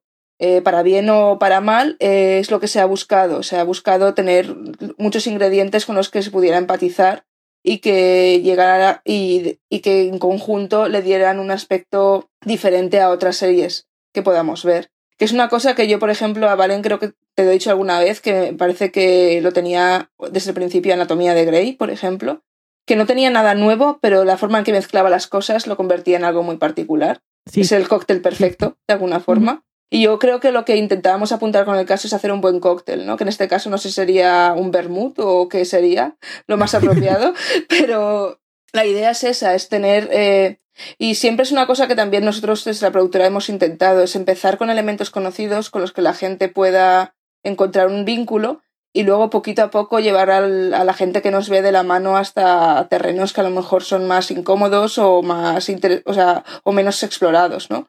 Eso es un poco lo que a la larga queremos intentar hacer. Otra cosa que quería aprovechar para preguntarte, porque nos surge a Dani y a mí muchas veces viendo otras series, es eh, cuándo hay que pagar derechos de autor por algo que, que existe en la vida real. Por ejemplo, el caso, que no es que hayáis decidido inspirar, o sea, la serie no está inspirada en un semanario que eh, funcionaba en la posguerra, sino que es directamente Sí. el caso, que es el mismo logo y que actualmente está la versión online. Que no es el asunto. Sí. ya, ya, ya. A ver, el caso, ahí, ahí también no os puedo dar detalles exactos porque es algo que ha gestionado Televisión Española, ya que la propuesta fue nuestra, o sea, fue, fue de suya para nosotros. Pero sí que sé que el logo, por ejemplo, no es exactamente igual. Bueno, pero se parece. Sí, o sea, sí se parece, sí, sí. Eh, Además que se nombra al caso. Creo que no sé. De hecho, por eso el epígrafe de la serie es crónica de sucesos, para diferenciarse Vale. un poco. Y es una cuestión de registro de marcas en este caso. No sé hasta qué punto la marca el caso para una serie de televisión, cómo estaba cubierta, y es algo que gestiona Claro. Televisión Española. Pero sí, por pues cuando supuesto. registras una marca, la registras para un uso concreto y en el caso de ellos, pues sería que era un sem- semanario, periódico, publicación. Exactamente. Entonces no sé, eh, sí que sé que, que, bueno, que ha habido un tipo de acuerdo con lo, con lo que es la marca del caso, pero que realmente creo que lo, o sea, todo aporte que podamos hacer es positivo para la marca del caso, me parece. Claro. Eso te iba a decir. Y en cuanto a personas, por ejemplo, eh, esa es una de las decisiones conscientes que se ha tomado y es que eh, no nos basamos en hechos, en casos reales, sino nos inspiramos. Esa era la siguiente pregunta, o sea que muy bien. Eh, son casos, es que es muy difícil hablar del caso sin decir la palabra caso. Que Eh, queda muy bien. Sí, y viene al caso, pero Oh. bueno. A ver, eh, son sucesos que han sido reflejados en las páginas del caso, los que han servido de inspiración para los capítulos. Vale. Pero en- en muchos casos solo se ha utilizado parte del suceso, se han cambiado siempre parte de los nombres. De hecho, empezando por la única redactora reconocible del caso, que es Margarita. Margarita, La, la de la pipa. Margarita, la de la pipa, es una Oh, es que señora. soy tan fan de la señora con la pipa. Es muy difícil no serlo. Margarita era Margarita, es Margarita Landi, claramente. Margarita Landi era, era una periodista del caso que luego además estuvo años apareciendo en televisión española en diversos programas y que todos habremos visto, todos que hemos crecido aquí habremos visto alguna vez con su pipa en pantalla, aunque no sepamos muy bien quién era.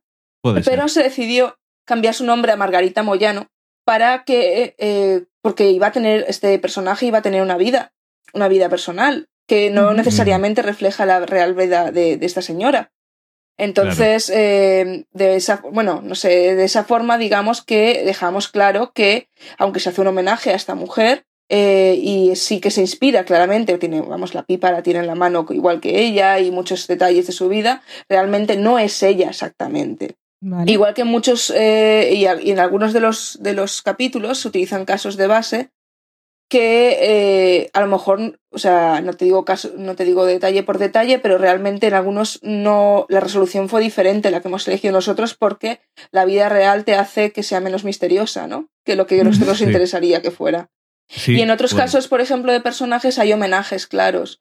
El personaje ufólogo y, y del Opus a la vez, que es el personaje llamado Aníbal de Vicente, que eh, es un homenaje a un señor de Vicente, que creo que es Manuel, pero no me hagáis mucho caso en esto, que es el fundador de la revista Año Cero, que es la- el referente de ufología español por excelencia, de alguna forma, en, en, en prensa. Entonces sí, hay muchos homenajes, eh, hay muchas inspiraciones de la realidad, pero no estamos haciendo un documental ni sobre el crimen en España en los 60, ni sobre, eh, eh, ni sobre los casos reales que hubo en su momento.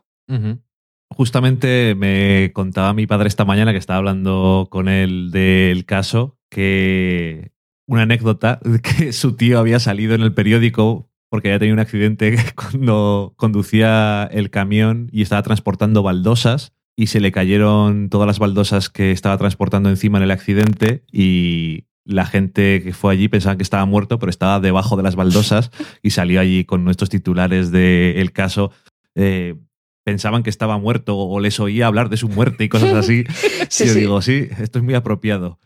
Sí, efectivamente, nos consta que había, que en la, en la época de más auge de- del caso, la gente antes de llamar a la policía llamaba a, llamaba a la redacción. Son más resolutivos, desde luego. Sí, o sea, porque, bueno, ya que no había nada que hacer, pues por lo menos salían en, en titulares, tenías un minuto de fama, ¿no? y sí, y, y también es verdad que mucha gente que, que vivió en la época tiene, tiene sus anécdotas del caso, que pasan desde es el periódico que tenían mis abuelos encima de la mesa, a como el caso de Fernando Guillén Cuervo. Hizo su primera, su primera portada, fue en el caso, con cinco años. ¿Ah, sí? Sí, lo descubrió durante la preparación de la serie, fíjate. Oh, Eh, le- casi le atropella un coche Y como es hijo de, o sea, como es hijo de dos actores eh, Sí. de relevancia en España, pues hizo el titular de El hijo de Gema Cuervo casi muere atropellado. Esa fue su, su primera portada en el caso. Qué grande. Y otra cosa, ah, sí, eh, las, esta, este primer episodio o la primera temporada, bueno, esa es mi pregunta. 1966, vuelvo. La primera temporada va a transcurrir así como muy cronológico, no, linealmente tampoco, pero va a transcurrir todo en el mismo año. ¿o Sí, se sí, sí. El paso del vale, tiempo sí. en la primera temporada no da saltos eh, grandes. Y si hubiese una segunda, ya os habéis planteado si continuar o... Bueno, es que si la serie sigue puede ser bastante larga, rollo, cuéntame. Pero en el caso de, y que espero que sí, que tenga una segunda temporada, ya se ha hablado de si continuar o dar un saltito a otro punto que os parezca importante, como este que habéis encontrado para empezar. Pues no lo sé, pero no, me- no lo descartaría porque creo que, que marcar fechas siempre es importante y siempre te da bastante juego. Lo único que es un poco pronto todavía porque solo llevamos un capítulo emitido y no hay Sí. nada, no hay nada fijado, digamos. Sí, que una cosa que hacía también mucho Mad Men, dar sus saltos a, a épocas en las que justamente pasaba una cosa que luego les iba a servir para algo. Siempre es interesante porque además te permite justificar también lo- los cambios de look de la gente de una temporada a otra. Y también so- y te permite, pues eso, reflex o sea, contar en off cosas que a lo mejor te costaría mucho contar en on. Claro. Y quería preguntarte otra cosa. Para ti, que estás en la productora y ya que me dices que están todos los episodios acabados a espera de los dos últimos, ¿cuál es tu episodio favorito? Eh, sin, supongo que no nos podrás contar tramas, pero si tienes alguno, porque sea el caso que se aborde en esa semana o por alguna evolución de los personajes. Y también quería saber si hay en esta primera temporada algún episodio que sea un poco diferente en cuanto a narración, puntos de vista y esas cosas. Pues eh, no te o sea, realmente acabados, acabados, creo que vamos por el 5 en montaje definitivo. Vale, Los demás están en diversos momentos de postproducción, están grabados. vale, vale. Entonces no te puedo adelantar porque el- aunque sí que conozco los guiones de todos los capítulos, no, no he llegado a, o sea, no he visto las versiones finales. Sí que creo que no, no, no hablaría yo de que, creo que es pronto para hacer giros de, de perspectiva, Pero sí que es verdad que los personajes que en el primer capítulo son presentados como secundarios van cobrando protagonismo y una relevancia un poco, o sea, y su propio su propia idiosincrasia en la que demuestran qué tipo de historias les parecen, o sea, por qué esta- son el tipo de periodista que son, ¿no? Vale. Y favorito, favorito, pues no os he visto acabados, con lo cual eh, ¿Y los guiones? Los guiones de momento, los, eh, yo creo que va ganando con el tiempo realmente y hacia, hacia los últimos, eh, creo que es el 10 o el 11, yo recuerdo que me lo he pasado muy bien leyéndolo. Eh, no es que lo- con los demás no. De hecho, hay, hay algún capítulo además que a ti te debería gustar, ¿vale? Ya te, ya, ya te lo diré por qué, porque yo le veo ahí un pequeño homenaje al final de la escapada.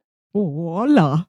Y no sé cómo lo habrán resuelto porque solo lo he leído, pero realmente eh, eh, ya, ya lo comentaremos cuando, cuando pase. Vale, guay. Hablando de que le puede gustar a Valen, eh, tengo que reconocer que es una cosa que nos pasó viendo el primer episodio, que el- la Ah, primer- sí. lo primero que ocurre en el episodio es un montaje entre dos escenas, una que es un combate de boxeo y otra que es una violación, y son dos de las cosas que menos le gustan a Valen, que salgan en series. Faltaba un primer plano de un caballo, pero lo que, lo que hice fue no ver. Sí, pero bueno, que al final eh, no te, no te estropeó la experiencia ni nada. fue cortito. Que está haciendo Valen muchas preguntas y no sé si tienes apuntada la pregunta que le quería hacer yo. a No, María. porque esa sé que la querías hacer tú. Eso no se me iba a olvidar. No. Tengo, tengo que hacer una pregunta y esto es un poco desde el desconocimiento, pero también viene, viene muy inflamada la pregunta. Y es que eh, creo que me ha pasado alguna vez más en alguna otra producción española, en alguna película y en alguna otra cosa, pero es que en este episodio también nos pasó en diversos momentos y dijimos, bueno, como vamos a poder hablar con María, le vamos a preguntar. El tema es el montaje de sonido. El montaje de sonido no siempre lo veo yo a tope, porque muchas veces eh, lo que está pasando de fondo o la música se pone delante de lo que están diciendo los personajes y francamente a veces decía, ¿por qué no tendremos subtítulos para esto? Porque es que no les estaba entendiendo o no les oía Al directamente. fue el principio, ¿no? Al principio, estaban cuando estaban en el bar, la primera vez, prácticamente no les oía nada. Y al principio, cuando estaban en el boxeo, tampoco. Y a veces la música yo la veo un poquito alta. Y digo, estas cosas a mí es que me llaman mucho la atención. Pues la verdad es, en este sentido yo tengo casi la duda de, o sea, porque yo, yo, el primer pase del capítulo 1 se hizo para el equipo en los cines del Matadero y no hubo ningún, o sea, hubo un problema de, de- no de sonido, sino de imagen, que hubo un problema con el proyector en ese momento. Pero por lo demás el sonido se escuchaba fantástico y sí que es verdad que, que, se oí, o sea, que, que esto que tú dices, Dani, lo he notado, o sea, lo he oído también en otros comentarios y casi me inclino a pensar que sea algo de la emisión, más que del montaje de sonido. Vale, nosotros. eh, Pero no lo sé, ¿eh? No el- lo sé. Vimos el episodio a través de la aplicación de televisión española, pero la primera vez intentamos verlo a través de la aplicación de Android Hmm. y no fue muy exitoso que digamos, pero el sonido también tenía ese problema y eran unos altavoces diferentes, luego lo pusimos en la televisión y pasaba lo mismo. Pero no puede ser eh, en este caso la, la compresión que hacen para subirlo a online. Eso Ah. es lo que te iba a decir, pero como estaba Sí. en televisión a la carta, igual era la compresión. Pues a lo mejor es eso, es que, es que me mm, fastidia. te juro que, que nuestro gente de sonido es gente de cine y me extrañaría mucho, ya digo, yo la he visto en cine y no noté esto para nada. Eh, y Pues- conociéndoles son gente con muchísima experiencia y dudo muchísimo que lo dejaran pasar porque además eh, eh, se hizo un Además, pase era el para principio. prensa, se hizo un pase para prensa y fueron el día de antes a comprobar el sonido y estaban contentos. O sea, si Es hubiesen... que- te- No sé, me- yo me inclino a pensar que es la compresión que utilizan para, el- para la versión digital.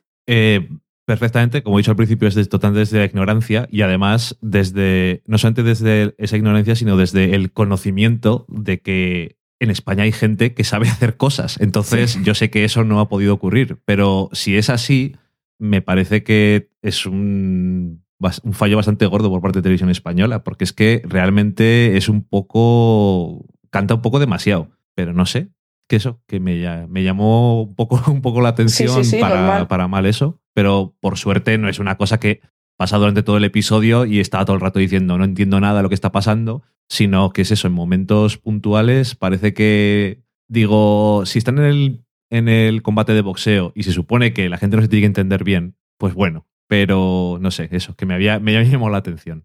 Sí, Y sí, está duda resuelta, Resuelto. más o menos. bueno, tampoco la he resuelto, he puesto una teoría Bueno. sobre la mesa. Eh, suficiente.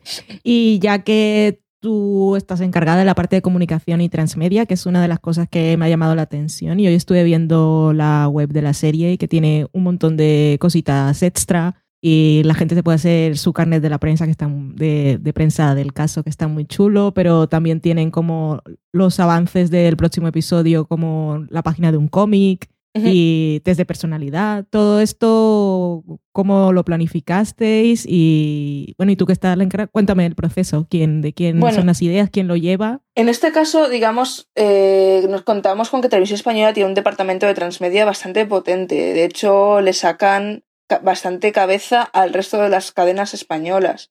Eh, en este caso, mi trabajo ha sido básica, o sea, en gran medida de, co- de coordinación con ellos y de, de- lluvia de ideas un poco para saber qué, qué podíamos hacer con lo que teníamos. La ventaja que he tenido, eh, teniendo en cuenta las, las limitaciones de presupuesto, que son siempre el gran problema para todo tipo de estrategias que, fuera de emisión, televisión española más aún, porque es una cadena pública, es que la gran ventaja es que al equipo de transmedia de televisión española le ha encantado la serie. Vale.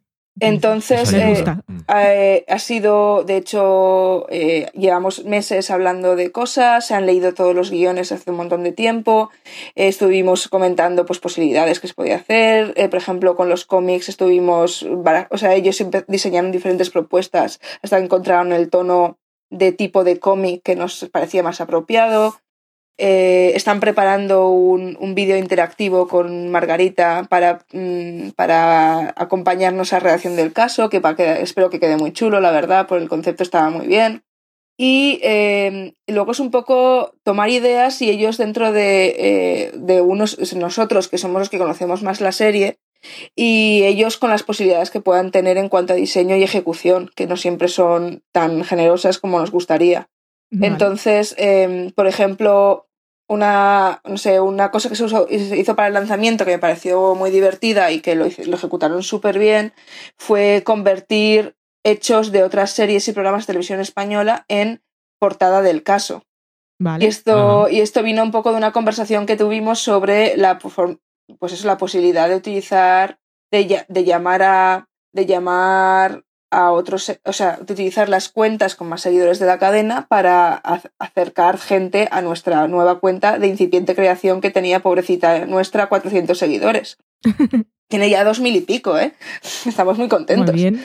Pero entonces sí, eh, en- realmente saltaron a la idea y empezaron a convertirlo y fueron, hicieron una- un movimiento que funcionó muy bien y que, que es, eh, que, que es, que es que casi es de cajón y es utilizaron el- la, la emisión del, del Ministerio del Tiempo, que son los lunes, que es el día de antes del caso, eh, y durante la emisión, aprovechando que es una de las series, series o es la serie de televisión española con mayor repercusión en redes, eh, lanzaron una portada del caso con uno de los personajes, eh, en, eh, digamos, en gran foto. No quiero spoilear el capítulo para los que no lo hayan visto. En una situación de peligro, digámoslo así. Vale. Y este personaje, que además es uno de los que tiene más seguidores en la serie, eh, en, en redes, es además, la, la actriz es la, además la, la hermana de nuestro protagonista, con lo cual venía todo un poco a juego, ¿no? Entonces Vale. se hablaba de que había una filtración en el Ministerio del Tiempo para el caso y el juego estaba un poquito eh, fácil de detectar, ¿no? De decir que se podía- quién podía haber soplado la idea al, al- Ah, al periodista, ¿no? Y se jugó muy bien con eso. Entonces eh, empezaron a generar portadas, eh, incluso, o sea, pequeñas pullitas a, a presentadores. De hecho, el carnet de prensa se lo han, hecho a todos los presentadores de la cadena, pero también a gente como, como eh, Iker Jiménez, ¿no? Que es el presentador de Cuarto Milenio. Y eh, Iker Jiménez ha hablado de la serie en su programa de radio. Me refiero a que hay gente que entra en el juego y, y le gusta un poco eh, eh, darle una. un- un- o sea, de- demostrar que realmente eh, es eh, puede ser divertido participar en ello, especialmente porque es de televisión española, que al final de todo es una cadena que pagamos entre todos y que no tiene publicidad, con lo cual no, puede no debe ni puede competir con las cadenas privadas. Y igual hay un crossover, un Ministerio del Tiempo, en algún momento se lo pueden plantear. Pues eh, aparte hay familia. No lo sé, no sé cómo, eso es más complicado de lo que parece, pero sobre todo por fechas de producción, etcétera. Pero ya lo hubo un crossover involuntario, entre comillas, porque no creo que supiera, o no sé hasta qué punto sabían la gente de producción del ministerio que iba a salir una serie sobre el caso, o cuándo iba a salir.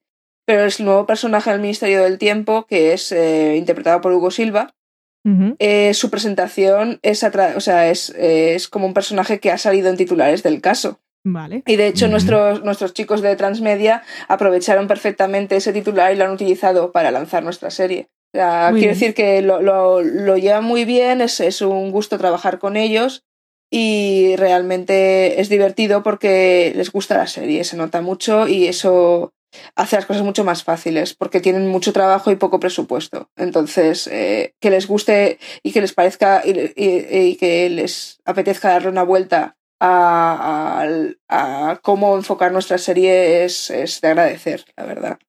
Pues muy chulas las iniciativas y las propuestas que hay. Yo creo que sí que puede llamar la atención a la gente. Sí.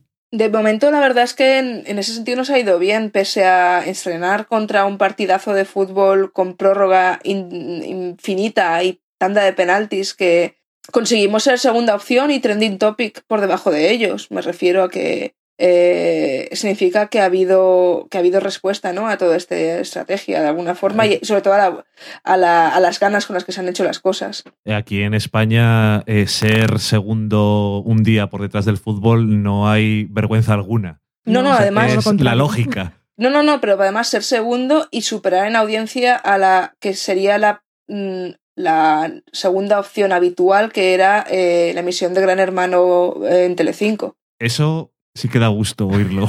sí. Lo del fútbol no hay nada que hacer, pero... Oh, qué bien. Y un- una última pregunta tengo yo, por lo menos. Quería saber si el último episodio de esta temporada acaba en cliffhanger. Pues no lo he leído, Valen. No lo he leído, lo tengo pendiente porque estaban, eh, me consta que eh, en las últimas semanas había, había mm, reuniones de, de guion y que estaban haciendo una serie de cambios sobre el último capítulo, entonces ya de- decidí esperarme a leer la siguiente versión. Entonces no, entiendo que sí, seguro, vamos, porque Vale. queremos, todos queremos mucho que nos renueven.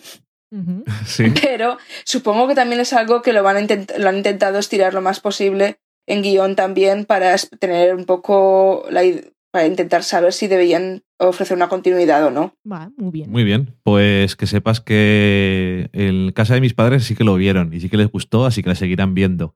A ver, a ver, es- porque es- estamos en martes de Champions, que no nos lo pone fácil, así que la- los- el fútbol manda, pero claro, también es verdad que estrenar contra el fútbol duele un poquito, porque para, no hay tantos estrenos en televisión española como para tener que buscar tu hueco con tanta, con tanta desesperación.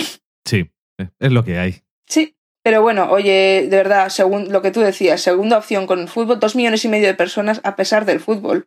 Yo so- y todo lo y estoy esperando datos de, de, de, de digital, ¿no? De cuánta gente lo ha visto Sí. online, que lo deberíamos lo tener online. mañana. Sí, creo que se cuentan ahora como hemos pasado al sistema americano, el más siete, de la gente Vale, que lo la graba, semana lo graba en, en el en sus dispositivos, de, bueno, no es cable, pero es lo más parecido, los su Movistar, su Vodafone, su Orange, que permiten grabación. Y se contabiliza hasta siete días después. Entonces yo creo que mañana deberemos tener los primeros resultados. Mañana, que no es mañana, cuando se- que muy pronto tendremos los primeros resultados. Pues es- espero que haya mucha gente que lo grabara porque dijo, yo que quiero ver el fútbol, pero el caso me interesa. Claro. Así que ojalá. Ojalá, ojalá. Bueno, eh, gracias por, por darle la oportunidad a la serie, que también es una cosa que, que no siempre es fácil, ¿no? Cuando venimos también de, de, bueno, de un amplio abanico de posibilidades. Así que espero que le deis una segunda oportunidad en algún momento. Pues muy bien, seguramente. Ya que has dicho que hay cosas que me interesan, pues eso. Muchísimas gracias por contarnos cosas, María. Ya Muchas sabes que nos encanta grabar contigo. Tendríamos, teníamos que haber grabado en persona, pero no pudo ser. Será, que será. La próxima vez que venga ya, ya encontraremos un nuevo tema. Seguro que sí. Muchas gracias. A A vosotros. ver si te vemos pronto. Gracias. Ah. Adiós. Muchas gracias a vosotros. Y ahora nos vamos a la cata de pelis.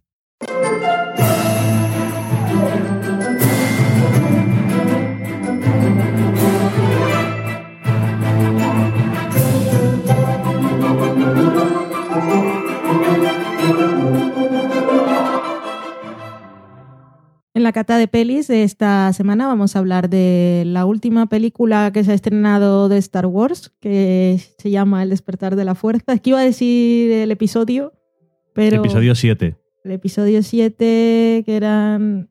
Vale, hicieron primero cuatro, después hicieron los... No, hicieron Primero hicieron 4, 5 y 6, eso. después 1, 2 y 3. Y ahora han hecho el 7. Exactamente. Eso es.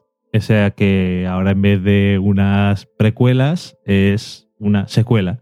La secuela de las primeras que no eran las precuelas. Exactamente.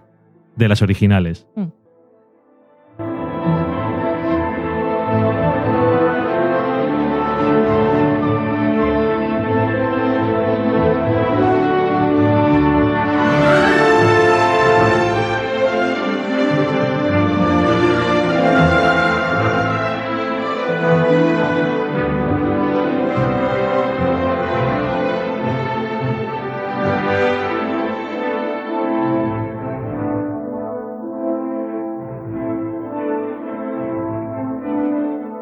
Star Wars The Force Awakens, que es la séptima, el séptimo capítulo. Sí que es un poco lioso, la verdad. Si te importa poco. La Pero música no suena mucho a Star Wars. Es el Rey's Theme, ya que Rey es un poco el nuevo personaje protagonista. Es el nuevo personaje protagonista. La Pues, nueva heroína. mm, Sí. Es pues, Jedi, ¿no? es eso. Bueno, yo voy a decir muchos disparates hoy seguramente. O spoiler, sin querer. Pero en cualquier caso, dije, va, a poner la música de Rey, ¿no? Que es lo suyo, su película al final. O no, depende a quién le preguntes. Bueno, Es, es un disfraz muy fácil de hacer. por cierto, eso está muy bien. Estuve pensándolo toda la peli. Estupendo. Em, bueno, eh, Star Wars The Force Awakens, película de 2015, eh, dirigida por J.J. Abrams, con guion de J.J. Abrams y Lawrence Kasdan y Michael Ants. Y esta película transcurre aproximadamente 30 años después de El Retorno del Jedi, que era el, el episodio El 6. Jedi. Es que yo soy de aquí, de Burgos. Ah, entonces como los que dicen Silons. No, yo decía Cylon. Ok. Pero eso es porque esas cosas las he visto en versión doblada. Entonces decíamos Jedi. Vale, vale. The Return of the Jedi. Whatever. El episodio 6. Que. mm, Bueno, pues nada. eh, empezamos con el clásico texto en scroll ahí de han pasado cosas. Que yo no leí. No me hiciste sé el qué, resumen, no por sé cierto. cuál. Eh, da igual. Y tampoco, tampoco igual, porque durante toda la película. eh, bueno, ya lo digo. Bueno, lo voy a decir ahora. Es un poco raro porque el- en las películas, las precuelas, las, eh, la trilogía más moderna que hicieron, que era universalmente. mm, No se, no, no se la quiere mucho. Eh, estos textos de del comienzo hacía, eran muy farragosos y empezaban a hablar de mierdas muy de la situación política, la federación de no sé qué y el no sé cuál, y era todo como un coñazo. Pero en esta película a mí me da la sensación de que es demasiado vago. Entonces, Pero a mí, da un poco igual. pero yo que no sabía nada, igual lo podía haber leído. No me Podías habría haberlo enterado tampoco. Podías haberlo leído. Es que realmente mm, te dice el imperio ha caído, pero ahora hay otra cosa, Mm. que es básicamente lo mismo que el imperio. Y, y hola, ¿qué tal? Ya está. Vale. O sea, Luke Skywalker ha desaparecido y le están buscando. Eso, es, eso es todo lo que pone al principio al final. Y que es una poco. Es, un- es una de las como críticas así que se le ha hecho de que la película no explica un montón de cosas o deja muchas cosas así un poco en el aire. No sabemos exactamente cómo funciona, en qué equilibrio está todo este universo nuevo. Pero a mí es un poco igual he de más. reconocer. A ti te da todo muy igual. Y bueno, eh, a lo largo, tampoco no voy a contar mucho más del argumento porque la mayoría de la gente ya lo habrá visto. Eh, se nos presentan a nuevos personajes como Rey, como Finn, como BB-8. Es un personaje, lo sabéis. ¿Y Oscar Isaac, cómo se llama? Eh, Po. Ah, sí, Po. Po. Ay, se me olvida el apellido. Bueno, el piloto. Hola, soy Oscar Isaac. Molo mucho. Eso es lo que está haciendo más o menos. Y. Me gustaba su pelazo aquí. Es que hace. Creo que es la vez que lo he visto más atractivo. Y además he sabido quién era. Ok. No como, por ejemplo, si ves X-Men Apocalypse, que ya te dije que sale alguna vez su cara de verdad, pero la mayoría del tiempo, como es el villano, no. O sea, imposible saber quién es. Mm. Bueno, que, por cierto, Oscar Isaac, ya que le mencionas, últimamente no se estará muriendo de hambre porque tiene mucho trabajo. Y de la misma forma que Donald Gleason, No son amigos porque se encuentran en todas las pelis. yo no lo sé, a lo mejor sí, son no digo colegas. que, que se pueden Sí, haber hecho colegas de rodaje. Hombre, eh, en Ex Máquina ya podían no caerse muy mal, porque si no, iba a tener problemas. Pero bueno, esas cosas más raras se han oído, o sea que tampoco sería la cosa más rara del mundo. Y, mm, y no digo que el Donald Gleason, que últimamente de repente estás viendo el revenio y aparece allí también. Digo, pues este hombre es- está dándolo todo. En fin, em, he dicho, se presentan personajes nuevos, eh, tenemos a Kylo Ren, tenemos a eh, villanos nuevos eh, y también tenemos a personajes que ya conocemos de siempre, como Han Solo, Chewbacca, la princesa Leia y bueno, pues en la trama de esta película básicamente se ha hablado mucho de que si esto es lo mismo que A New Hope, que es el episodio 4 o la primera película que se sé. estrenó, yo te digo. Vale. Y yo lo que digo es que esta película, para mí, ¿A ti? es como. Tiene elementos, vamos a decirlo así, de la película del episodio 4, 5 y 6.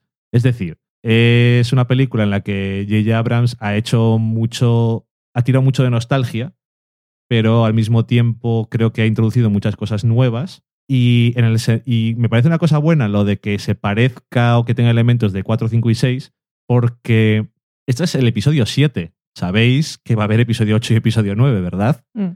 Episodio 8 ya tiene director y ya se están haciendo las cosas que se estén haciendo. A lo que me refiero es que esto es la base, es el principio.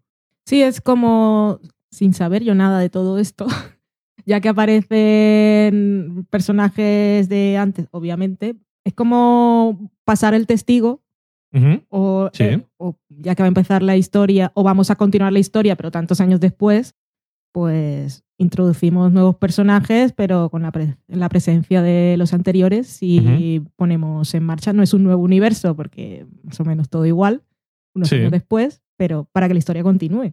Sí, sí, claro. Es que, bueno, y en, en algunos sentidos lo de el pasar el testigo es bastante literal, pero que de todas formas eso, que tiene elementos de cosas que ya hemos visto. Ok.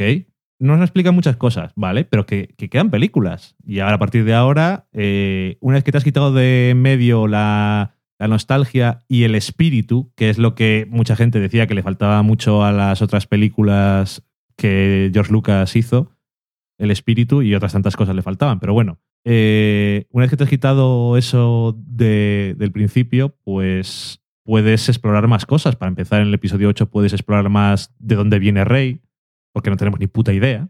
Realmente tenemos pistas y cosas, sabemos cosas de ella según avanza la, la película, pero se puede explorar mucho más de su origen. Pero esto es lo mismo que cuando la gente fue a ver el episodio 4 y ahora me da igual si estoy diciendo spoilers, porque esto creo que lo sabe todo el mundo. Cuando la gente fue a ver el episodio 4 no sabían que Luke Skywalker era hijo de Darth Vader. Y eso lo sabían cuando salieron de ver El Imperio Contraataca, que fue la siguiente película. Es decir, no sabías todo en la primera película. O sea que por eso no me importa tanto que haya cosas sin explicar. Me da un poco igual.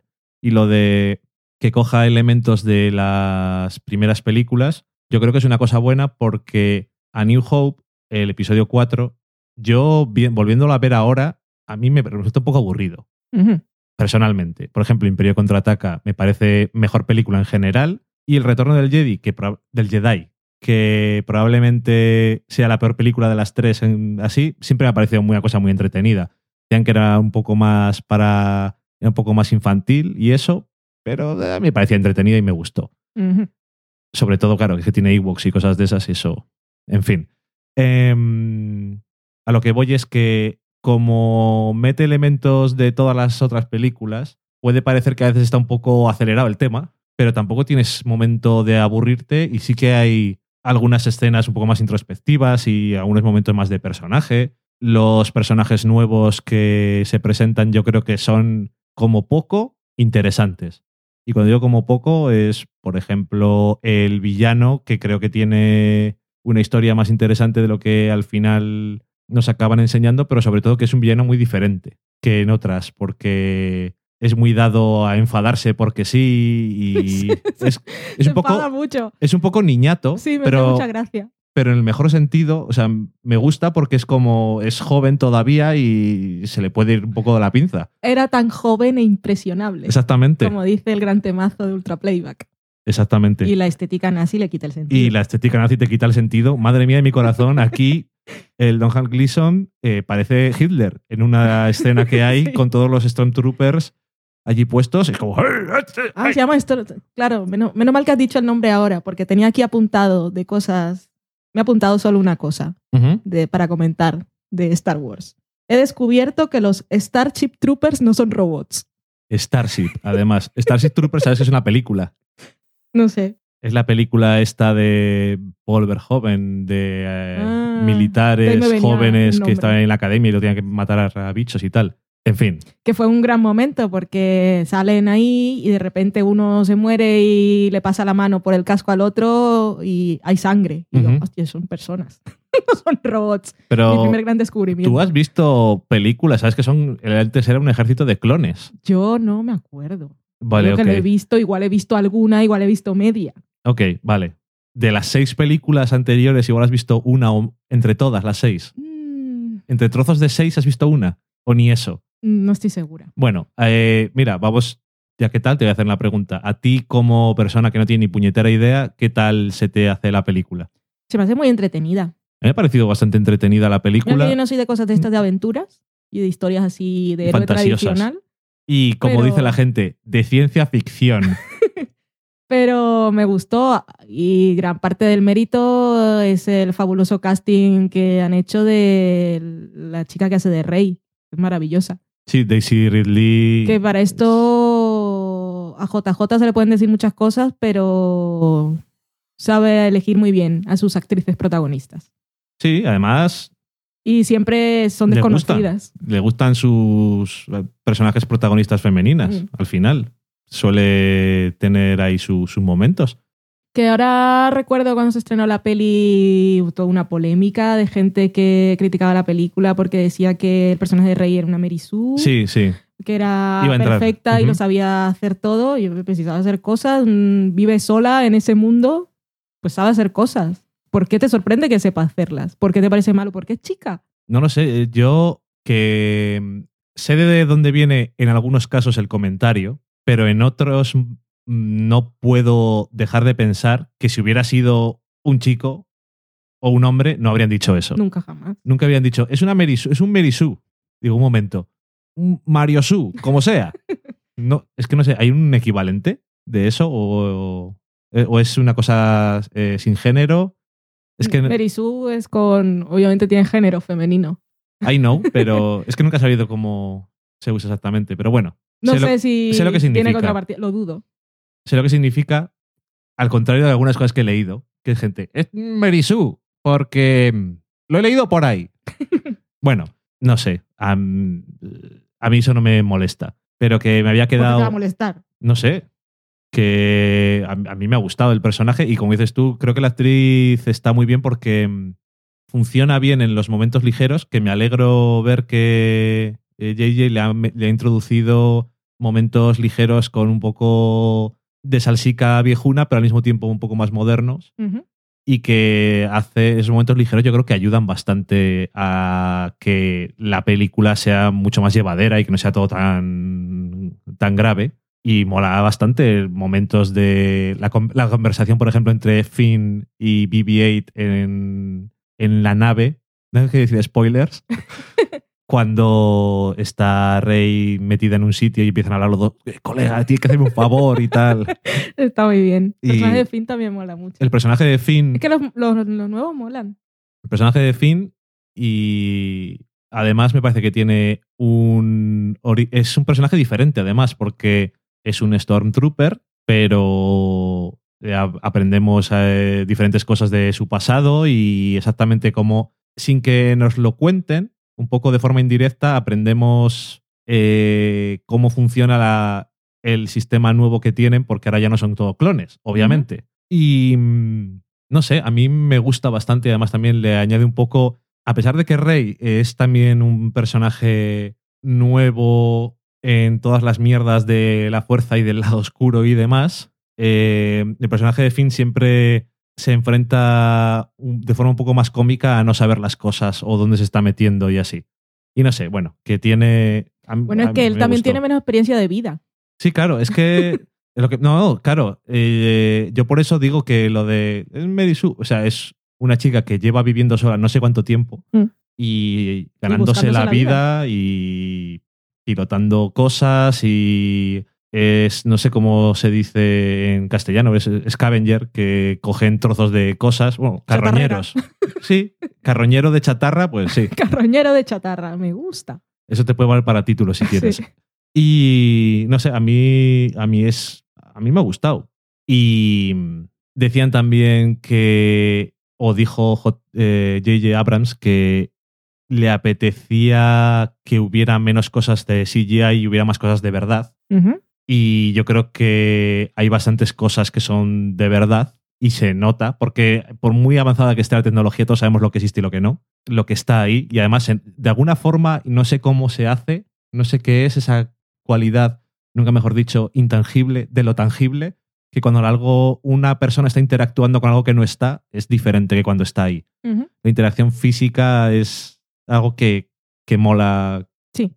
cómo te llega a ti, a la pantalla. Y bueno, que a mí me ha parecido una buena forma de empezar otra vez esta serie de películas, porque trilogía de trilogías no sé las que van a hacer. Disney seguramente no dejará jamás de hacer Star Wars. Y me parece un buen punto de partida porque coge cosas del pasado, pero introduce muchas cosas nuevas, moderniza un poco el tono y se quita muchas cosas del medio en la primera, que puede ser un problema, pero también no para mí. Para mí es una ventaja. Y aparte, me parece una buena forma de, de subirse al tren o a la nave, en este caso, de Star Wars, pues yo no pienso ver las anteriores. Por mucho que no las haya visto, yo creo que lo principal, aunque no hayas visto las películas, por la cultura popular y las múltiples referencias, lo sabes. ¿Realmente hace falta? No. Quiero decir, habrá la gente que sea súper ultra fan eh, de altar a Star Wars en su casa, cuando aparece Han Solo, pues le soltará la lagrimica.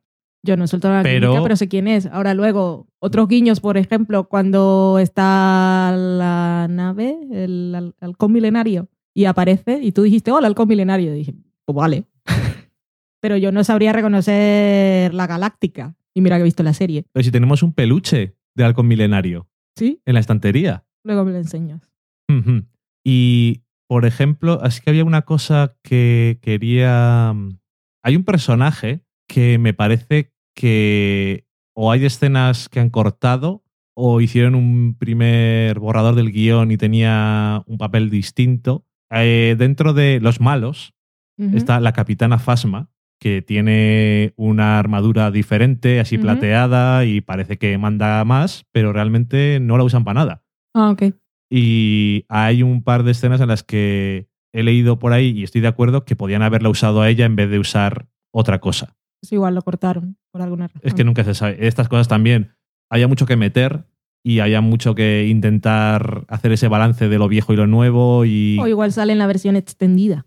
sí que ya sabemos que de estas cosas siempre hay versiones extendidas y por lo que he visto por ahí hay un montón de escenas de cómo se hizo y detrás de la cámara y todas esas cosas que yo me imagino que a la gente que le guste Star Wars en general, pero la película les gustará un montón ver, porque a mí me gusta mucho verlo de películas que me gustan. Mm.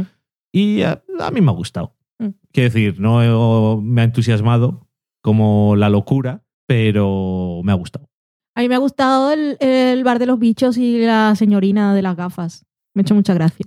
¿Te ha hecho gracia? Sí, me ha gustado. Pues esa era Lupita Nyong, la señora de las ¿Era gafas. esa? Ajá. Ah, cuando salieron los créditos, digo, ¿quién sería? Pero Pues nunca esa. me he imaginado que era ella, no le reconozco la voz. Pero no habría imaginado que era ella nunca. Ujú.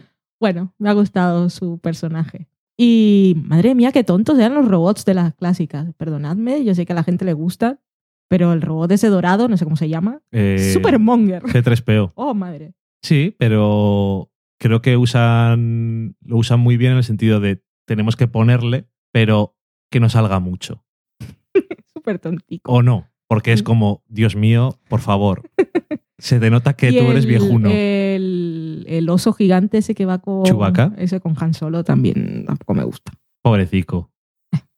No sé. Yo espero que se explore su relación amorosa con el personaje de la señorina con gafas. ¿Dónde está mi novio? Está bien eso. Y bueno, pues nada, que no sé si habrá alguien que no lo haya visto. Nosotros hemos tardado mucho en verla. No sé si habríamos ido al cine a verla, igual sí. Pero Sí. es que no, no, es que no, no podemos ver las cosas dobladas. Es que nos da, nos Ya- da chungo. Ya lo saben, lo que no sé. Lo sabéis, y entonces cuando han aparecido ciertas cosas en ciertos lugares, en este caso hemos tenido mucha suerte además, Mm. que a alguien se le ha caído algo y lo hemos podido ver en una calidad estupenda. Así que nada, yo estoy contento de haberla visto, me apetecía verla, a ver cuál era la idea nueva y yo creo que eh, conocía más Star Wars que Star Trek, pero creo que me gusta más eh, como, aunque solamente va a hacer esta, J.J. Abrams, me ha gustado más la idea que tenía sobre Star Wars que la idea que tenía sobre Star Trek. Que se, se ve que era mucho más fan de Star Wars. Es que muchas cosas se nota porque en Star Trek hay muchas cosas que, que parecen de Star Wars. El señor JJ, la gente lo sigue criticando por cosas que no ha hecho, como Lost. Por ejemplo, lo hizo el piloto. Pero luego, míralo aquí, coger dos películas tan icónicas y con fans tan locos como Star Trek y Star Wars. y seguir vivo. seguir vivo, pero y además con placer. Seguir vivo con placer y que te siguen contratando para cosas. Mm. Es decir, mira, uno que ha hecho Star Trek, vamos a contratarle para hacer Star Wars. Y Eso es lo yo, impensable. Y no sé si se ya no va a hacer la segunda porque ha dicho, no, por el amor de Dios, dejadme vivir o tengo que descansar o algo. No, yo me imagino que J.J. Abrams lleva 10 años sin tener vida. Mm. Porque cuando estás metido en estas franquicias, bueno, ya decía Josh Whedon también con los Sí. Vengadores, que era como socorro, dejadme vivir. Y la, segun- y la segunda película de esta nueva trilogía, el capítulo o episodio 8, lo iba a hacer Ryan Johnson, si no me equivoco Ok. que es un director que nos gusta bastante y es bastante interesante porque todas sus películas son completamente diferentes, pero suyas son de un género completamente distinto, me refiero, y todas me han gustado. Pero es un, es un director, director-autor. Ujú, ya. Aunque la, la historia no sea suya, le gusta, tiene una visión de las cosas y le gusta demostrarlo. Yo me imagino que será fan de Star Wars, Mm. porque yo creo que ahora es el momento en el que hacer, al hacer cosas de este tipo, igual que cómics, eh, de películas de cómics, está bien traer a gente que no digamos que son fans locos y es lo único que tienen como característica, sino que son buenos directores o guionistas, o las dos cosas, pero tienen una conexión con el material original. Que Yo creo que eso hace que sea diferente también a las anteriores visiones de las cosas. Y ah, Y también que aporten cosas nuevas. Y Como luego cuando eso, veías Harry Potter, cada película era diferente. Cada Sí. película tenía la mano del director. Sí, aunque no quisiera. Y luego además que si son fans, por ejemplo, eh, J.J. Abrams es fan de Star Wars, pues le dicen, dice Disney, "Eh, vamos a hacer la película nueva, la haces. ¡Uh! y claro, luego también tienes la parte esa de, voy a hacer el guion con alguien, pero voy a poder hacer cosas que tienes tus fantasías de cuando eres súper fan de las cosas, de me imagino aquí unos fans fiction y intentar meter algunos elementillos ahí Mm. y no sé, yo creo que te hace una, te hace una ilusión que después se debe ver en las cosas Sí. que haces. No sé. Y el robotico muy bello, vale, que está hecho para vender muñecos, Y- pero y- me parece fantástico porque funciona muy bien en la historia, es hermoso, es muy Wally. Sí, pero shut up and take my money. Si tuviera algo. O sea, eso. En las navidades está odiando a tanta gente que ponía sus fotos y sus vídeos Pero es que. sin dice- haber visto la peli. Dices tú, el diseño está hecho para vender y ojalá pudiera comprarlo. Pues es que mola Sí, un sí, sí. montón. Hay cosas que se hacen para vender y son una mierda. Mm. Así que, en fin, le encantaría a, a Loki, yo creo. ¡Uy! ¡Qué bellos! Estaría todo el rato ahí saltando alrededor. ¡Qué bonitos! No sé cuánto duraría. Es redondito. Sí, pero Loki tiene muy mala leche ahí con las cosas que le caen mal, dice. Palo, que está dormido. No me moleste. No le molesto, sí. Pues acabamos, yo creo, ya nuestro comentario de la cata de pelis y nos vamos a la cocina.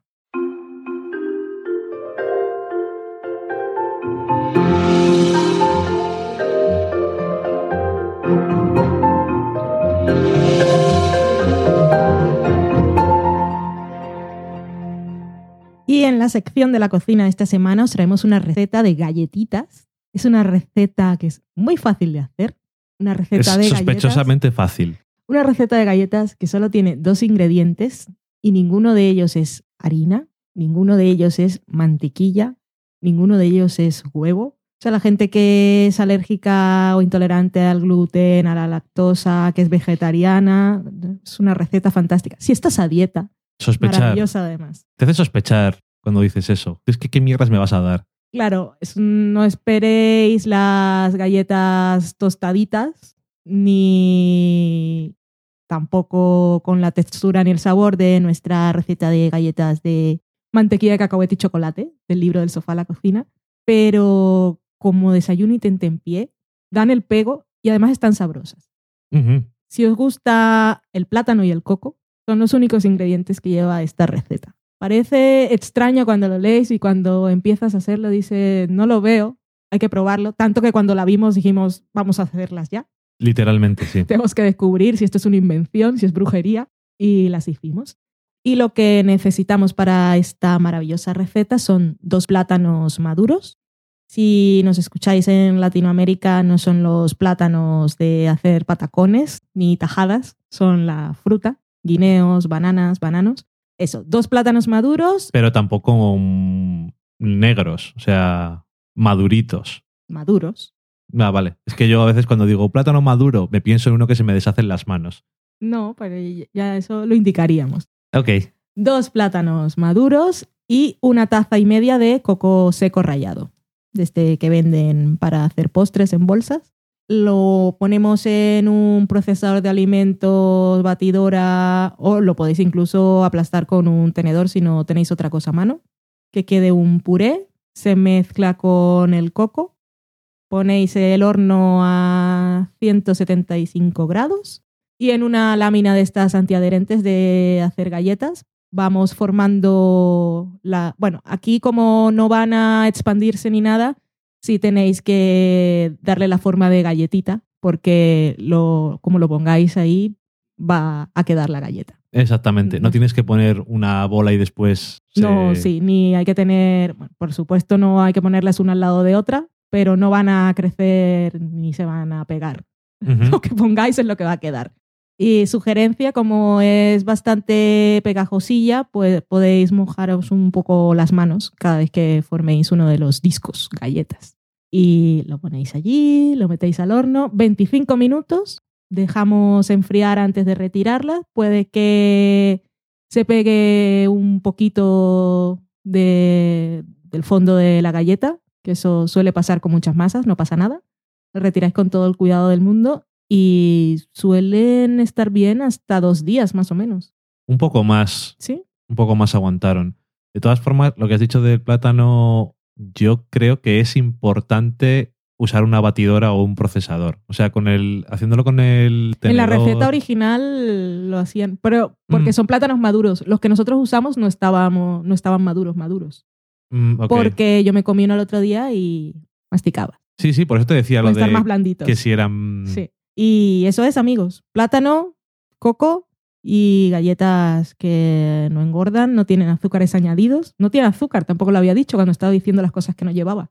Es que es la leche. Y eso que tiene, tiene, si os gusta el sabor, fantástico. Y luego aparte, pues podéis darle un toque adicional. Si os gusta la canela, pues echad un poco de canela molida a la mezcla. Si os gustan las nueces, almendra, un poco de chocolate.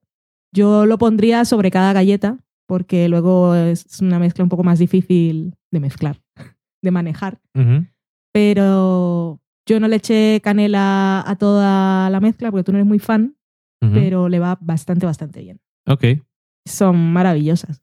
Y te las comes sin ningún sentimiento de culpa. poco chungo porque cuando te las estás comiendo, lo que dices tú, sabes que no es una galleta, pero da bastante. psicológicamente da bastante el pego. Y entonces, como, "Mm, tengo hambre a media mañana, me voy a comer una galleta. Y realmente te estás comiendo algo de fruta. Mm. Y que conste que con dos plátanos haces 12 galletas. O sea, no te estás comiendo prácticamente nada. Y a mí me gustan ambas frutas y el sabor del coco y el plátano. Para mí estaban deliciosas y las que tenían canela estaban de muerte, la verdad. Muy rico. Receta de esta semana, no os quejaréis. Últimamente os estamos dando cosas variadas Sí. y también algunas recetas muy sencillas, no sé. Buena, Buenas sugerencias. Me gusta el sofá a la cocina. A mí también me gusta. y vamos a pasar a lo mejor desde el sofá a la cocina, que es la sobremesa. We're sorry, the number you have dialed is not in service at this time.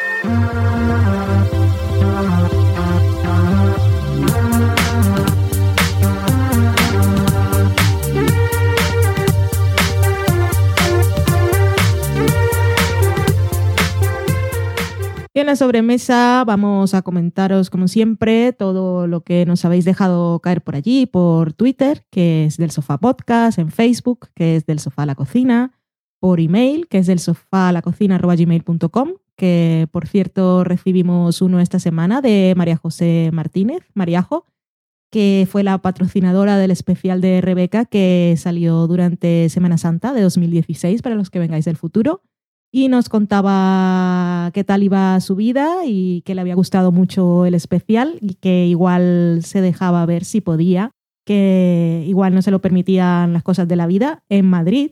Y aprovechamos también y os recordamos a vosotros que estaremos en Madrid el 22 de abril en la Noche de los Libros en la librería a punto en la calle Hortaleza, haciendo una presentación del libro a las 8 de la tarde, de 8 a 10, y que dos de las personas de la librería punto, que es una librería gastronómica en la que hacen talleres, eh, estarán, dos de las personas que se dedican a esto de los talleres de cocina, prepararán dos recetas de nuestro libro que luego podréis degustar con una copita de vino, así que es un maravilloso plan.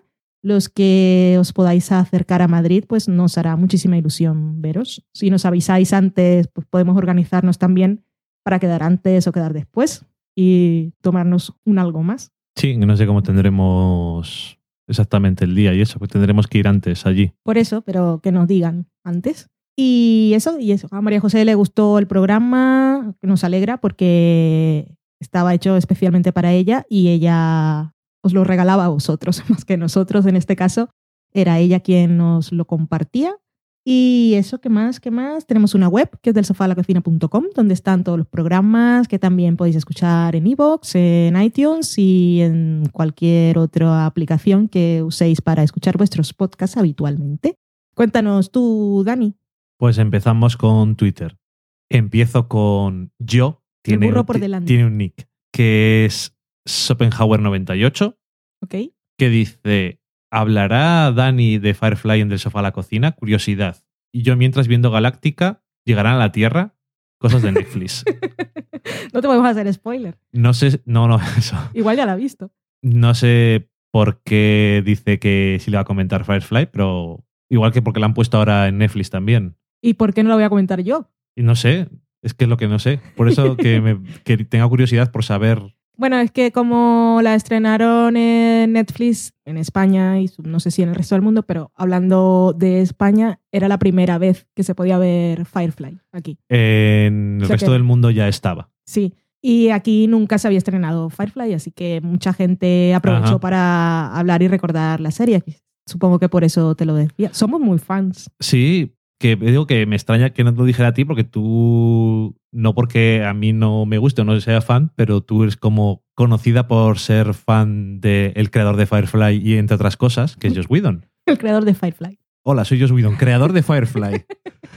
bueno, que es una cosa que hemos em- hecho amagos un par de veces, por cierto, pero no lo hemos revisto nunca. Empezamos y nos Hemos visto distrajimos. un par, pero Sí. además es cortísima, por desgracia. Pero entonces, oye, algún día igual no tenemos otra cosa que ver y podemos ver Firefly y.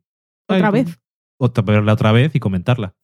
Eh, Aya Vedra decía que próximamente tenía un cumpleaños de una amiga suya y que sabía que le iba a regalar del sofá a la cocina el libro y para mí otro. Muchas gracias. Así que, Que os guste. esperamos que os guste. Gracias a Iñaki, que es Iñaki O, que recomendó nuestro libro también en un post que hizo en el blog En tu pantalla, entre varios libros para seriéfilos. Ajá. Nos alegramos de que lo considere y yo creo que es un- bastante para seriéfilos el libro. Sí. Eh, June, que es June Duendecilla, decía que nosotros sí que éramos bonicos y que su nick viene de su nombre, June, y de que soy pequeñita como una duendecilla. Qué tierna es. Dani Teseido decía que en las librerías de Tenerife había viajado el libro del sofá a la cocina. Así es. Costó que llegara, ¿eh? Madre mía de mi corazón. En Canarias yo no sé cómo, cómo está tan tan mal. Ya que lo mandamos a China y a los tres días estaba ahí sin problemas de aduana. Lo hemos mandado a China y ha tardado tres días. A China. Es un imperio comunista. Y a un trozo de España cuesta más mandar cosas. Es que no puedo entenderlo. Y diferencia de precio, Bueno, que bueno, mandamos, piensa en Canarias y en China y creo que la diferencia eran 8 euros. Es muy triste. es muy triste, pero es que si fuera de las cosas que salen de Canarias por eso de que tienen menos impuestos, igual hay alguien que se dedica a hacer contrabando porque la gente es así, y es lo que hay, pero que mandemos nosotros cosas de España a Canarias, de la península quiero decir, es que no necesitan nada de nosotros. lo tienen todo más barato y mejor. Mejor clima, para quien le guste el calorcillo. Eso iba a decir. Mejores aguacates, mejor fruta, nos Eso decía seguro. tu tío, porque las cosas las comen maduras de la planta. Aquí en Burgos, si pones un árbol que te dé aguacates, nunca jamás dará aguacates. y los plátanos siempre nos llegan verdes. Por supuesto. Eh, Orugrita, que es Ned Caterpillar, decía: ¿Habrán visto Love desde el sofá a la cocina? Y le dijimos: Sí, sí que lo hemos visto. No le gustó mucho. Y dice: Ay, es que siempre voy cuatro o cinco podcasts por detrás porque llevo muy poca velocidad con las series. Bueno, no pasa nada. Esa es una de las que llega del futuro. Eso es, la- le dijimos, que esto es lo bueno. Mm. Que si no, ¿para qué saludamos a la gente del futuro? Y tanto como ver Love no la vimos. Bueno, yo vi dos episodios. Tú viste el primero. Nos acercamos a ella, Sí, no la vimos. nos fuimos, marcha atrás. Poco a poco. Fernando Arriaga, que es Sprocket82, en- decía que en una cena familiar había aportado los Apple Dandies del libro. Que los Apple Dandies son un éxito. Fáciles de hacer y muy ricos. Y además es una cosa básicamente que no existe. Y una combinación que le dices a la gente y es rara. Sí, Pan, manzana, pero es muy, queso y bacon. es muy simple. Hombre, eh, la manzana y el cerdo siempre han ido bien juntos. Mm. Y el queso va bien con todo y el bacon va bien con todo. bueno, el queso no va bien con todo. Em, Aldrián CG nos decía varias cosas y además nos lo ha comentado poniendo los tweets al revés para que lo pudiéramos leer leyendo hacia abajo, lo cual es una cosa que no ha hecho nadie nunca. Es un artista. Decía, creo que esta semana fue la de Tom Hiddleston para mí. Vi The, The Night Manager, La Cumbre Escarlata, que es Crimson Peak, y Caballo de Guerra, War Horse, que es la película de Spielberg que tú jamás verás. Sí, eso es. No sé cuál es, pero no la veré. Decía, supongo que ni él haría que Valen viera esta última. No. Además, es muy breve su tiempo en pantalla. Es decir, no la vas a ver Solo sale un caballo. jamás. El protagonista es un caballo. Que- es una película que si me interesa la puedo ver en Tumblr. por Tom ejemplo. Hiddleston. Lo que pasa es que si pongo caballo, igual me salen muchos caballos. Que The Night Manager, por cierto, terminó y ya está. Mm. Ha terminado. La vimos, fue entretenida. El final me resultó muy peliculero a mí. Pero muy entretenida y Tom Hiddleston es que, por supuesto, hay gente que decía, es un poco inverosímil como esto y como lo otro, pero normal. Este hombre llega a tu casa y se infiltra de cualquier manera. Te sonríe y dices, sí, señor. Pero te enfadaste en varias ocasiones con Tom Hiddleston porque le dejaban reírse. Sí, pero me gustaba porque se reía en todas las situaciones y daba igual que fueran hombres o mujeres. Entonces me parecía muy acertado. Me enfadaba, me enfadaba porque se ríe muy bien, no porque sonríe en este caso. Eh, también felicitaba a Loki y que esperaba que cumpliera muchos más. Eh, había visto los cinco primeros episodios de la segunda de Daredevil y tenía un par de quejas. Una, ¿por qué tiene que haber tanto interés romántico entre Matt y Karen? Y otro, que la escena del cementerio le pareció un poco cansina. Y también me recomendaba un manga que creo que es anime también, que es One Man Punch, que son 10 episodios harto entretenidos. Lo de Daredevil lo comentamos ambas cosas, ¿no? Más o menos. Eh, Bueno, no entramos mucho en el romance precisamente porque no nos pareció que fuera un- demasiado importante al final. Y la del cementerio a mí no me disgustó. A mí me gustó. Bueno, pero casualmente yo sí comenté que me preocupaba Ah, que sí, fuera a ser una cosa el Sí, sí, romance, pero ujú. como al final no. Ujú. Bueno, sí. Bien. Ujú. Y en cuanto a la recomendación de anime, gracias, porque justamente acabo ahora de terminar de ver Death Note, que igual un día, si no tenemos nada más que hablar, lo puedo comentar brevemente. Y estaba buscando a ver si había algún otro anime que me apeteciera ver, pero no hay ninguno parecido a ese, así que a lo mejor otro que sea distinto, pero que esté bien. Ya te recomendarán algunos, seguro. Seguro, ahora que lo he dicho en alto. Alguno que se parezca a Death Note, es decir, que sea de gente... Con ojeras. No, no es necesario que tengan ojeras. De gente muy lista y muy malvada ahí de juego gato y ratón, de como si fuera Sherlock Holmes y Moriarty, pero de forma chunga. Mm. Es que me pareció muy, muy entretenido e interesante. Había, me ha venido ahora esas cosas que me vienen. Igual tú lo has leído, por si me lo estoy inventando, que Tom Hiddleston iba a salir en Sherlock como No lo sé. el tercer hermano, No lo sé, pero estupendo. es un hermano que es más listo que los otros dos. Y le tenían encerrado por ahí para que no les dejara... Maravilloso. Mal. Y además sonríe y destruye a los enemigos. ok, que es cierto. Eh, Vanessa, que es van barra baja Gesa con dos S y H, decía, respondiéndonos a la duda que teníamos sobre el de Alice Cooper, que Alice Cooper en Vinyl decía que susto o sorpresa para Carlos. Lo que decías tú. Ajá. Daniel Roca nos mandaba una foto de que, eh, que veíamos ahí una, una hoguera y decía, no es Netflix ni tenemos wifi. Estamos aquí con nuestra hoguerita estupenda Yo tengo hoguera y vosotros no. en la chimenea. A nosotros alguna vez nos vendía mal, aunque, te- aunque a ti te da miedo por me da Loki. miedo con Loki. Después también recomendaba la sección de que llamamos el intermedio sobre Horace and Pete, que él patrocinó en el anterior programa y se la regalaba a la gente, diciendo patrocinada por un servidor de ustedes. yo he hecho esto. Eso es como los mecenas, pero del Renacimiento, que Sí. daban cosas para que los artistas hagan lo suyo. En este caso nosotros éramos artistas y eso es un poco más extraño, pero bueno, ahí está. En este caso el artista es el señor Louis C.K. Sí, Nosotros pues somos transmisores de su obra. me parece bien. Eh, ¿En Brooklyn no es un fallo de récord que se lleve el bañador a Irlanda o es que se nota que no soy mujer? Yo me quedé muy picuat cuando lo leí y después cuando nos lo decía a nosotros, a lo que yo te diga y a Pelivista, creo. Y después cuando los otros interactuaron entendí cuál era su problema, pero no lo terminaba de pillar. ¿Cuál era el problema? ¿Que en Irlanda parece que no va a hacer tiempo? No, supongo que el problema es que la situación que la llevaba a Irlanda igual no era el momento de pensar en meter el bañador. Entiendo que ese era su problema. Por lo que leí de los demás. Ok, aunque parecía que era verano. Mm. Entonces, no sé. Si eres una dama, tienes que ya ir preparada para todo. Y en este caso, además, como luego le explicaban, creo que era Ramón Rey que decía que el hecho de que lo llevara debajo del vestido era como para decir, fijaos qué moderna soy. Sí. Estos, de- estos americanos somos la leche. que lo vemos al principio de la película también, cuando ella va a la playa y se tiene que cambiar. Y los demás lo tienen todo preparado. Y que cuando estaba en Irlanda solo tenía un vestido, la pobre. No tenía zapatos, le decía a su hermana cuando hacía la maleta. Y en este caso tampoco era que tuvieran. Yo creo que creo que su armario cabía en una maleta y se iba, no sabía cuándo iba a volver, porque cuando ella se va no sabe si va a volver. Así que es normal que se lo lleve todo. Mm.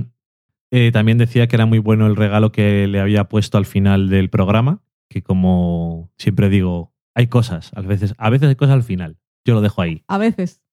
En ocasiones, escucharlo hasta el final a ver. Eh, es y un también. clickbait. Sí. Solo que no, no, no es clickbait. Y también decía que qué hambre estar cocinando y escuchando nuestra visita al restaurante de La Jamada que hablamos en el último programa. Mm, tenemos que volver. Entre la pobreza y mi estómago, no lo sé. Sí, está malita. También decía que había empezado con American Crime la segunda temporada, había visto dos episodios y que le había recordado bastante a The Wire. Lo comentamos, creo, cuando la vimos.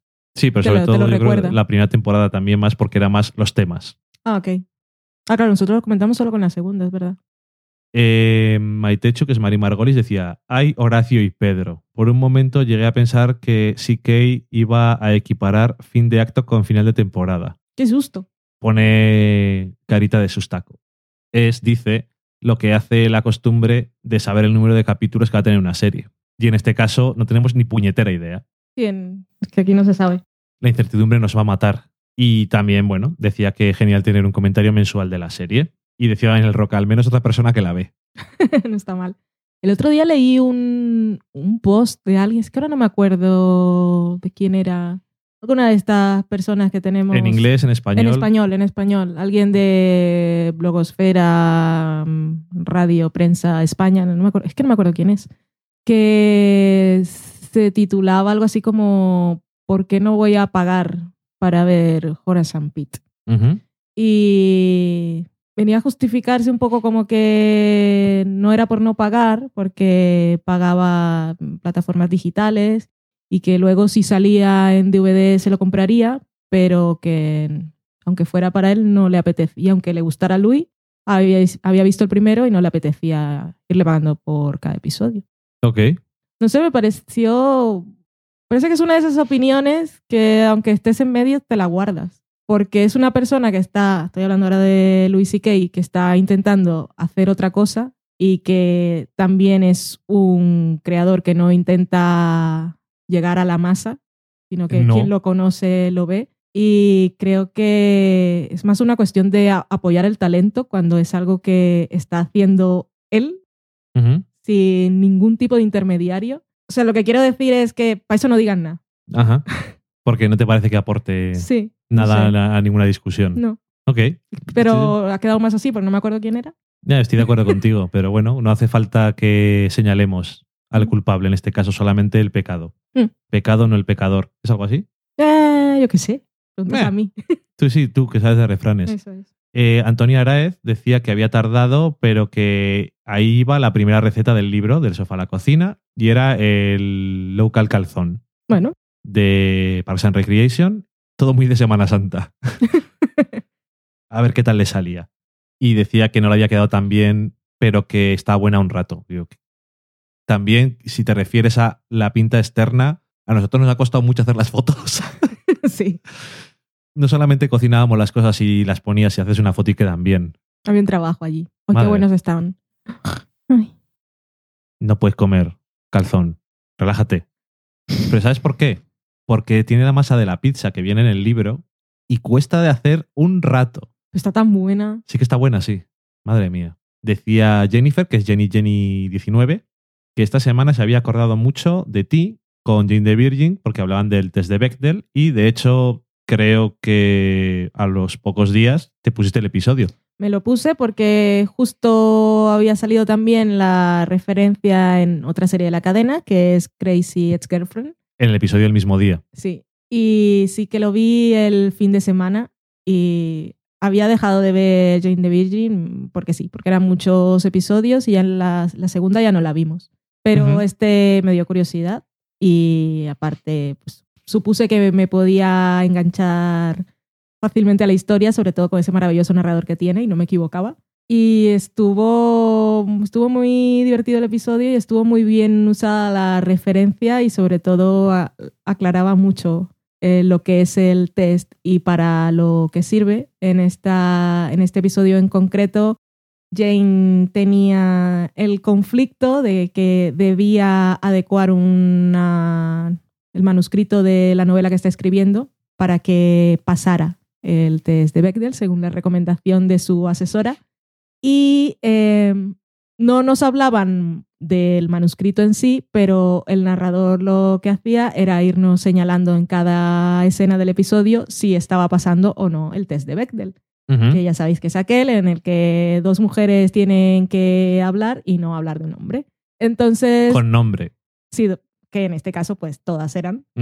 Eh, y está usado con mucho ingenio porque obviamente siguiendo esa regla estricta no pasaba el test de Bechdel, la, el episodio, porque en muchas escenas se estaba hablando de hombres, pero hacer esa valoración en una serie como Jane the Virgin, en la que las mujeres son protagonistas de sus historias y son muchas mujeres, pues no es ahí donde hay que hacerlo.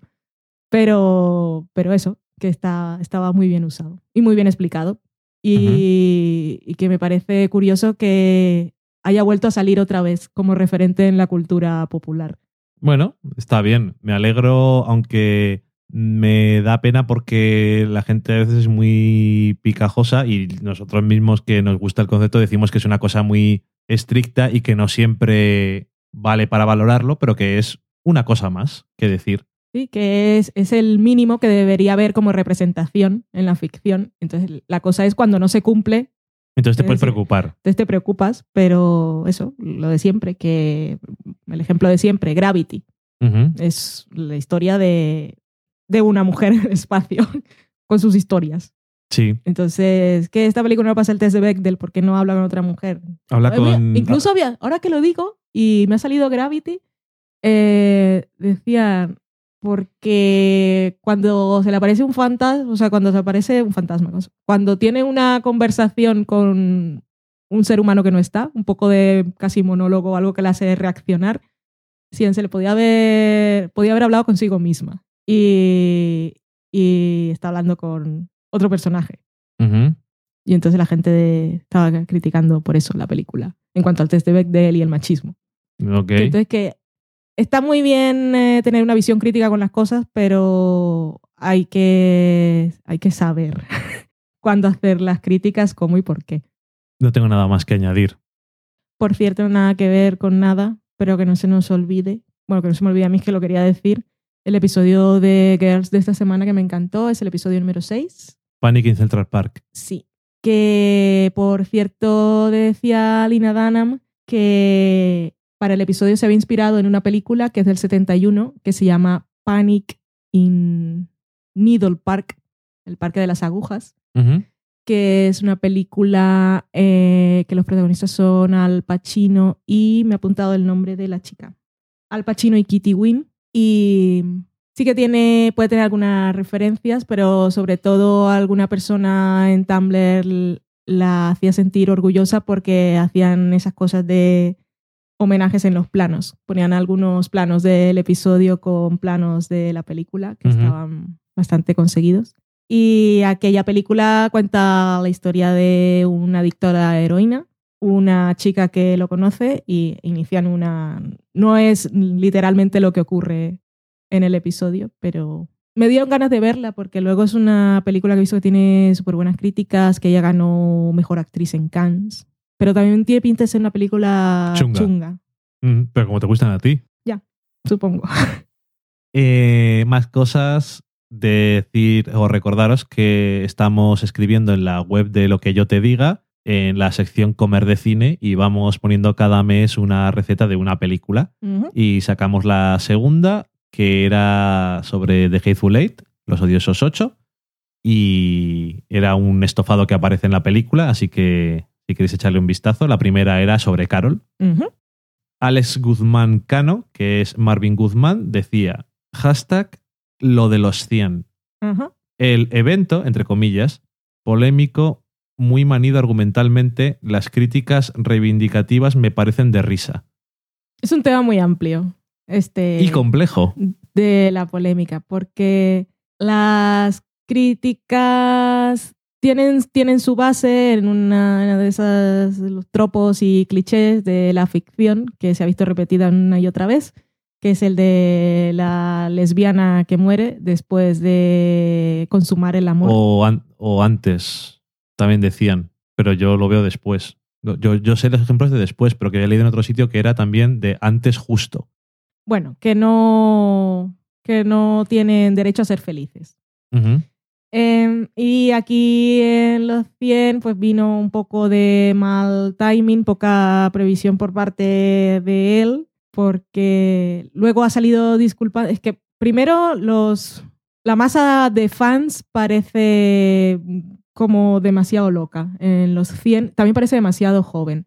Aparte, también habrá personas que se sienten identificadas Sí, que pero- tenían el personaje en cuestión como símbolo e icono.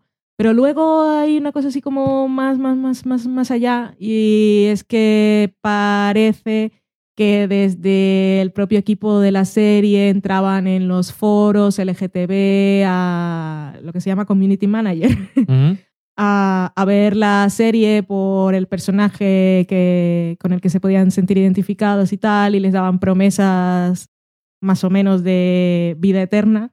Y es todo, un poco que un poco oscuro, poco que se les ha ido de las manos y que choca porque luego el episodio en cuestión está súper bien y abre las puertas a tantas cosas, pero son nuevos un poco en esto y creo que no han sabido gestionarlo. También es una época en la que es difícil gestionar estas cosas.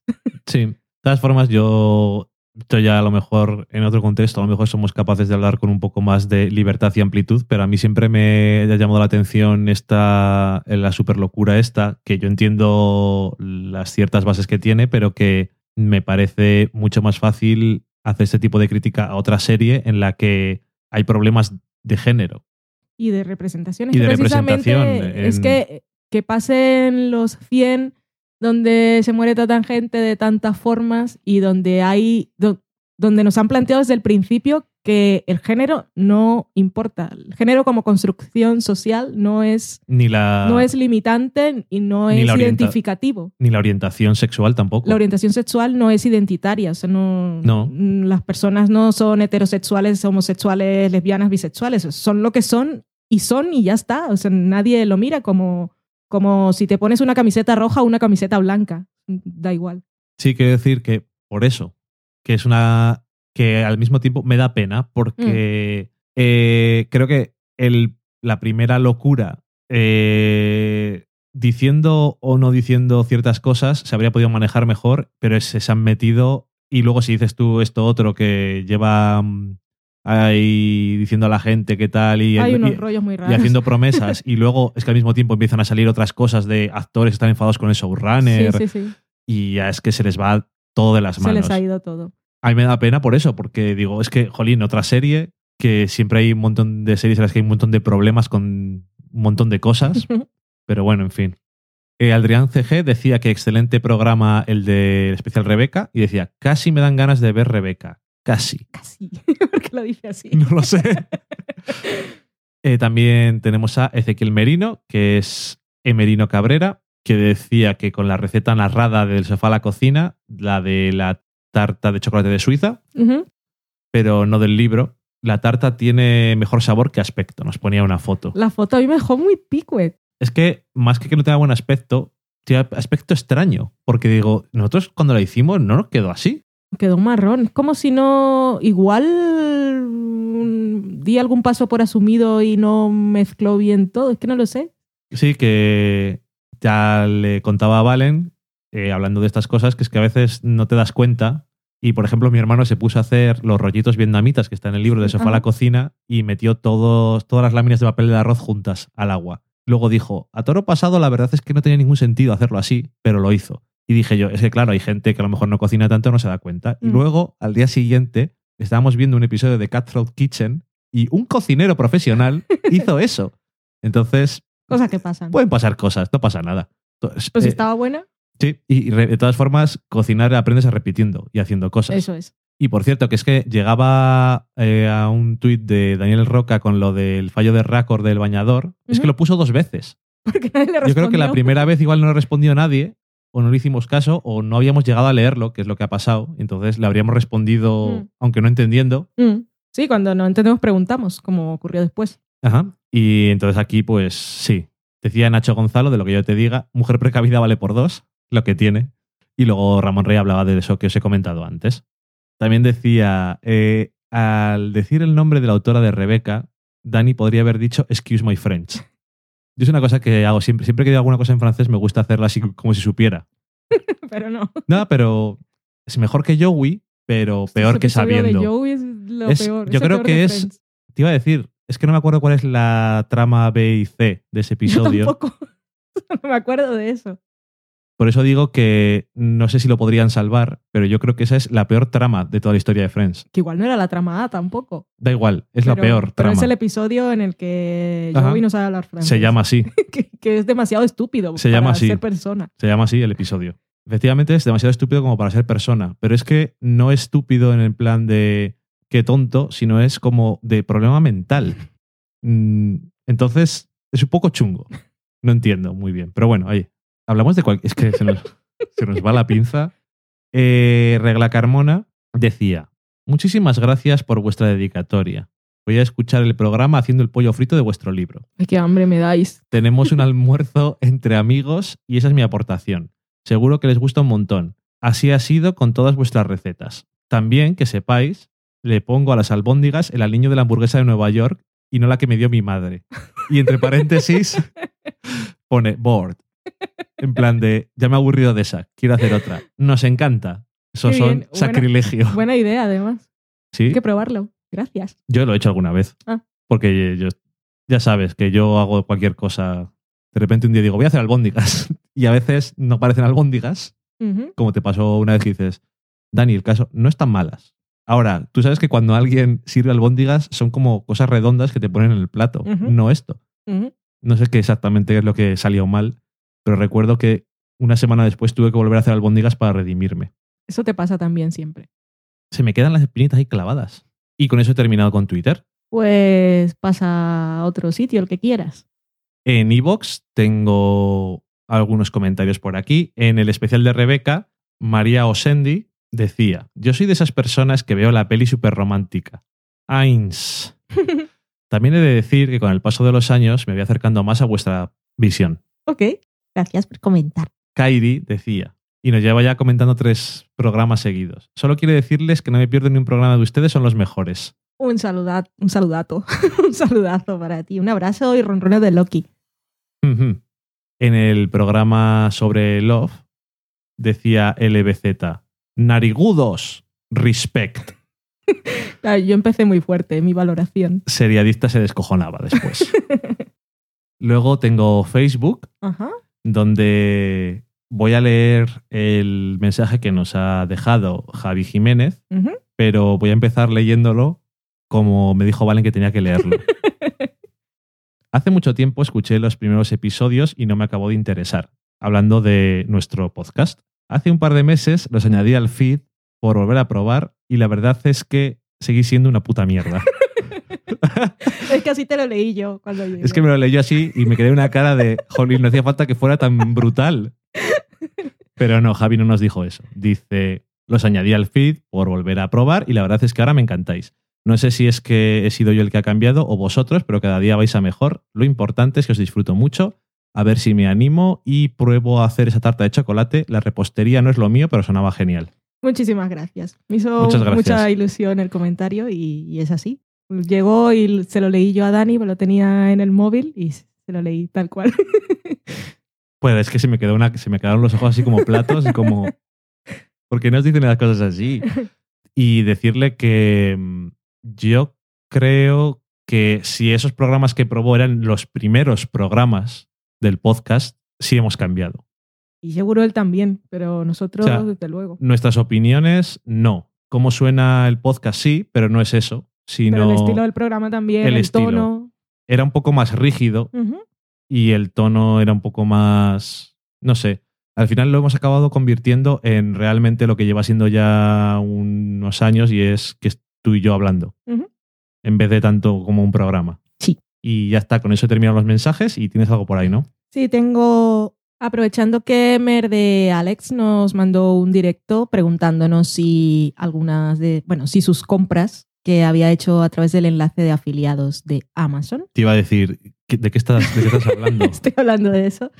El enlace de afiliados de Amazon, que es del sofá a la cocina.com barra Amazon. Y clicáis allí, entráis a Amazon y las compras que hagáis aparecen como si vienen referidas por nosotros y nos dan una comisión, que siempre nos va bien. Y a nosotros nos aparece un listado de los productos que se han comprado, no sabemos quién ni dónde, pero él nos dijo que le había dado el enlace, creo que a, ahora no recuerdo si era a su madre, su o a madre, a su abuela, a su madre, no recuerdo ahora, pero que había hecho varias compras. Y me dijo, mirad a ver si están, es tanto dinero. Y entré y dije, pues sí que están, muchísimas gracias. Y aprovechando eso, pues vamos a leer los productos que tenemos de febrero-marzo, porque sabemos que varios de vosotros soléis usarlo y así sabéis que vuestra compra ha llegado a buen destino. Bueno, la compra ha llegado a buen destino porque la tenéis, pero la comisión si nos ha llegado a nosotros o no. Entonces tenemos por aquí dos tumbonas para terraza, una marrón y una color gris, tumbonas de 100 euros, no están mal. Uno de Burgos no ha comprado eso. No tenemos terrazas. tenemos terrazas, pero la gente no se pone las tumbonas. No. Hay poco sol. También tenemos tarjetas regalos de Amazon, que suele, suele ser un buen regalo que hacer. Hay por aquí un mini cepillo turbo para aspiradora, color negro. Tenemos un hervidor de arroz y verduras con tapa de cristal.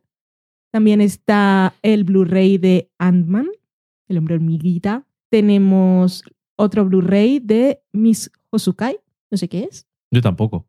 Tenemos una Google Cardboard, no sé qué es tampoco. Eso es eso que es de cartón que vale para poner el móvil, me parece. Ah, es un- como... Es como una cosa de, virtual. de realidad virtual DIY, Ah, esto de hacértelo tú mismo. Vale, vale. También tenemos una funda para tablet. Esta es una de las compras estrella en nuestro enlace de afiliados, que es la jarra Brita para filtrar el agua. Siempre sale alguna de estas. También alguien ha comprado una mesa de centro en vidrio templado y acero. Otra cosa que nadie, casi nadie compra en Burgos es la jarra brita, porque aquí el agua es de la mejor de España. Sí, le dan premio siempre, de verdad. Está muy buena. También han comprado un conmutador de dos puertos, una antena de varilla con amplificador de señal, muchas cosas. También teclado USB, memoria flash, Lego Star Wars, una, unos huevos encajables y formas, Tommy Infant, Dago número 2 y Dago número 3, las- la marca del látigo y los gritos mudos, el pequeño Spirou 11, el pequeño Spirou, ¿te parecerá bonito?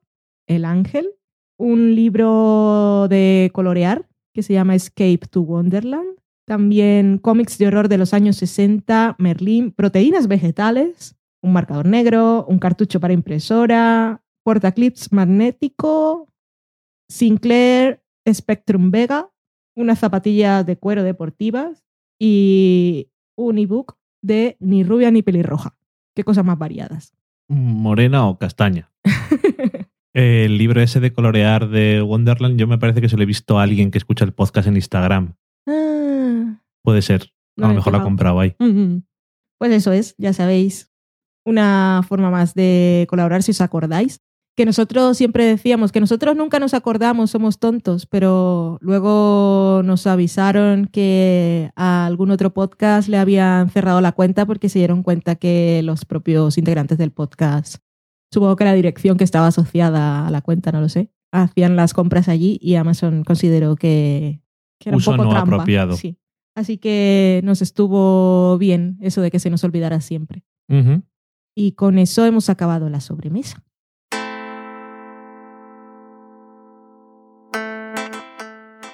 Y el programa también, ¿no? Suele acabarse cuando se acaba la sobremesa, menos mal, porque si no sería muy largo. Sí, supongo que sí. Para la próxima semana igual hacemos intermedio de The Americans, que también nos toca. Sí. ¿Cuántos episodios van? Hemos visto dos.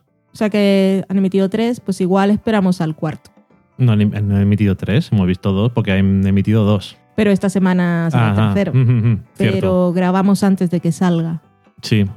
Ah, bueno, Yo creo que después de ver el cuarto y así hacemos por lo menos tres. ok. Pues entonces no habrá intermedio de The Americans y no sabemos qué es lo que va a haber en el próximo programa. Nadie lo sabe. Pero habrá series, películas y posiblemente cocina. Posiblemente. Tengo por ahí una receta que igual. Ah, es verdad, pues sí, también habrá cocina. Ujú. Madre mía, qué informativos. Pues va a haber esto. Bueno, eso no, espera. Creo que va a haber series, creo que va a haber cine, pero no estoy segura. Eh, mm, solamente comentar que si os parece que se escucha bien y eso, de esta nueva forma que estamos grabando, porque es bastante diferente, no solamente lo de poner la música en directo, bueno, pero estamos haciendo una cosa distinta. Entonces quiero saber si se escucha bien. Porque si no se escucha bien, volvemos a lo anterior. Lo que- O, o pensamos otra cosa. Sí, lo que queremos es que la postproducción nos requiera menos tiempo. Sí, porque tenemos poco tiempo. Pues ya está, pues eso. Pues venga. Gracias. Gracias. Besitos, ronroneos de Loki, pasadlo muy bien, ven muchas cosas, contadnos lo que veis, contadnos lo que coméis. No, lo que coméis no, que como ahora estoy a dieta blanda, no quiero saber nada de vuestras comidas. Pero no le digas a la gente lo que no te puede decir, hombre. ¿Por qué no? Don't tell me what to do. Pero te puedo decir lo que no me digas. Haced lo que queráis, pero no me digáis lo que coméis. Esta semana al menos. Vale, no te lo diré. Adiós. Adiós.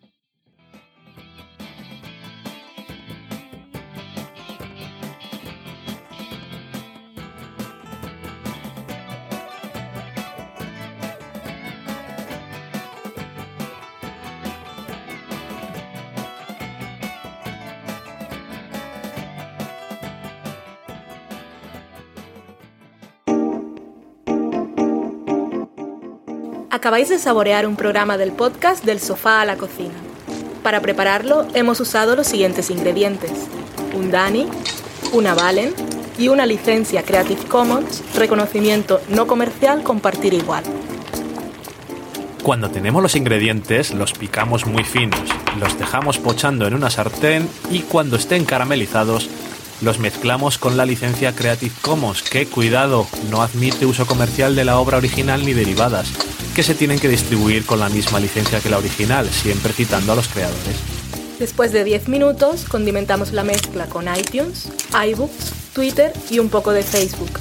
Si no encontráis las adecuadas en el mercado, buscad el nombre del blog. A continuación, introducimos en el horno y, después de 30 minutos, lo servimos aderezado con música distribuida con licencia Creative Commons a través de Jamendo. Al final del post correspondiente vienen especificadas concretamente. Si tenéis alguna duda con respecto a la receta o a cualquier otra cosa, podéis preguntarnos a través del correo electrónico del sofá a la cocina Buen apetito.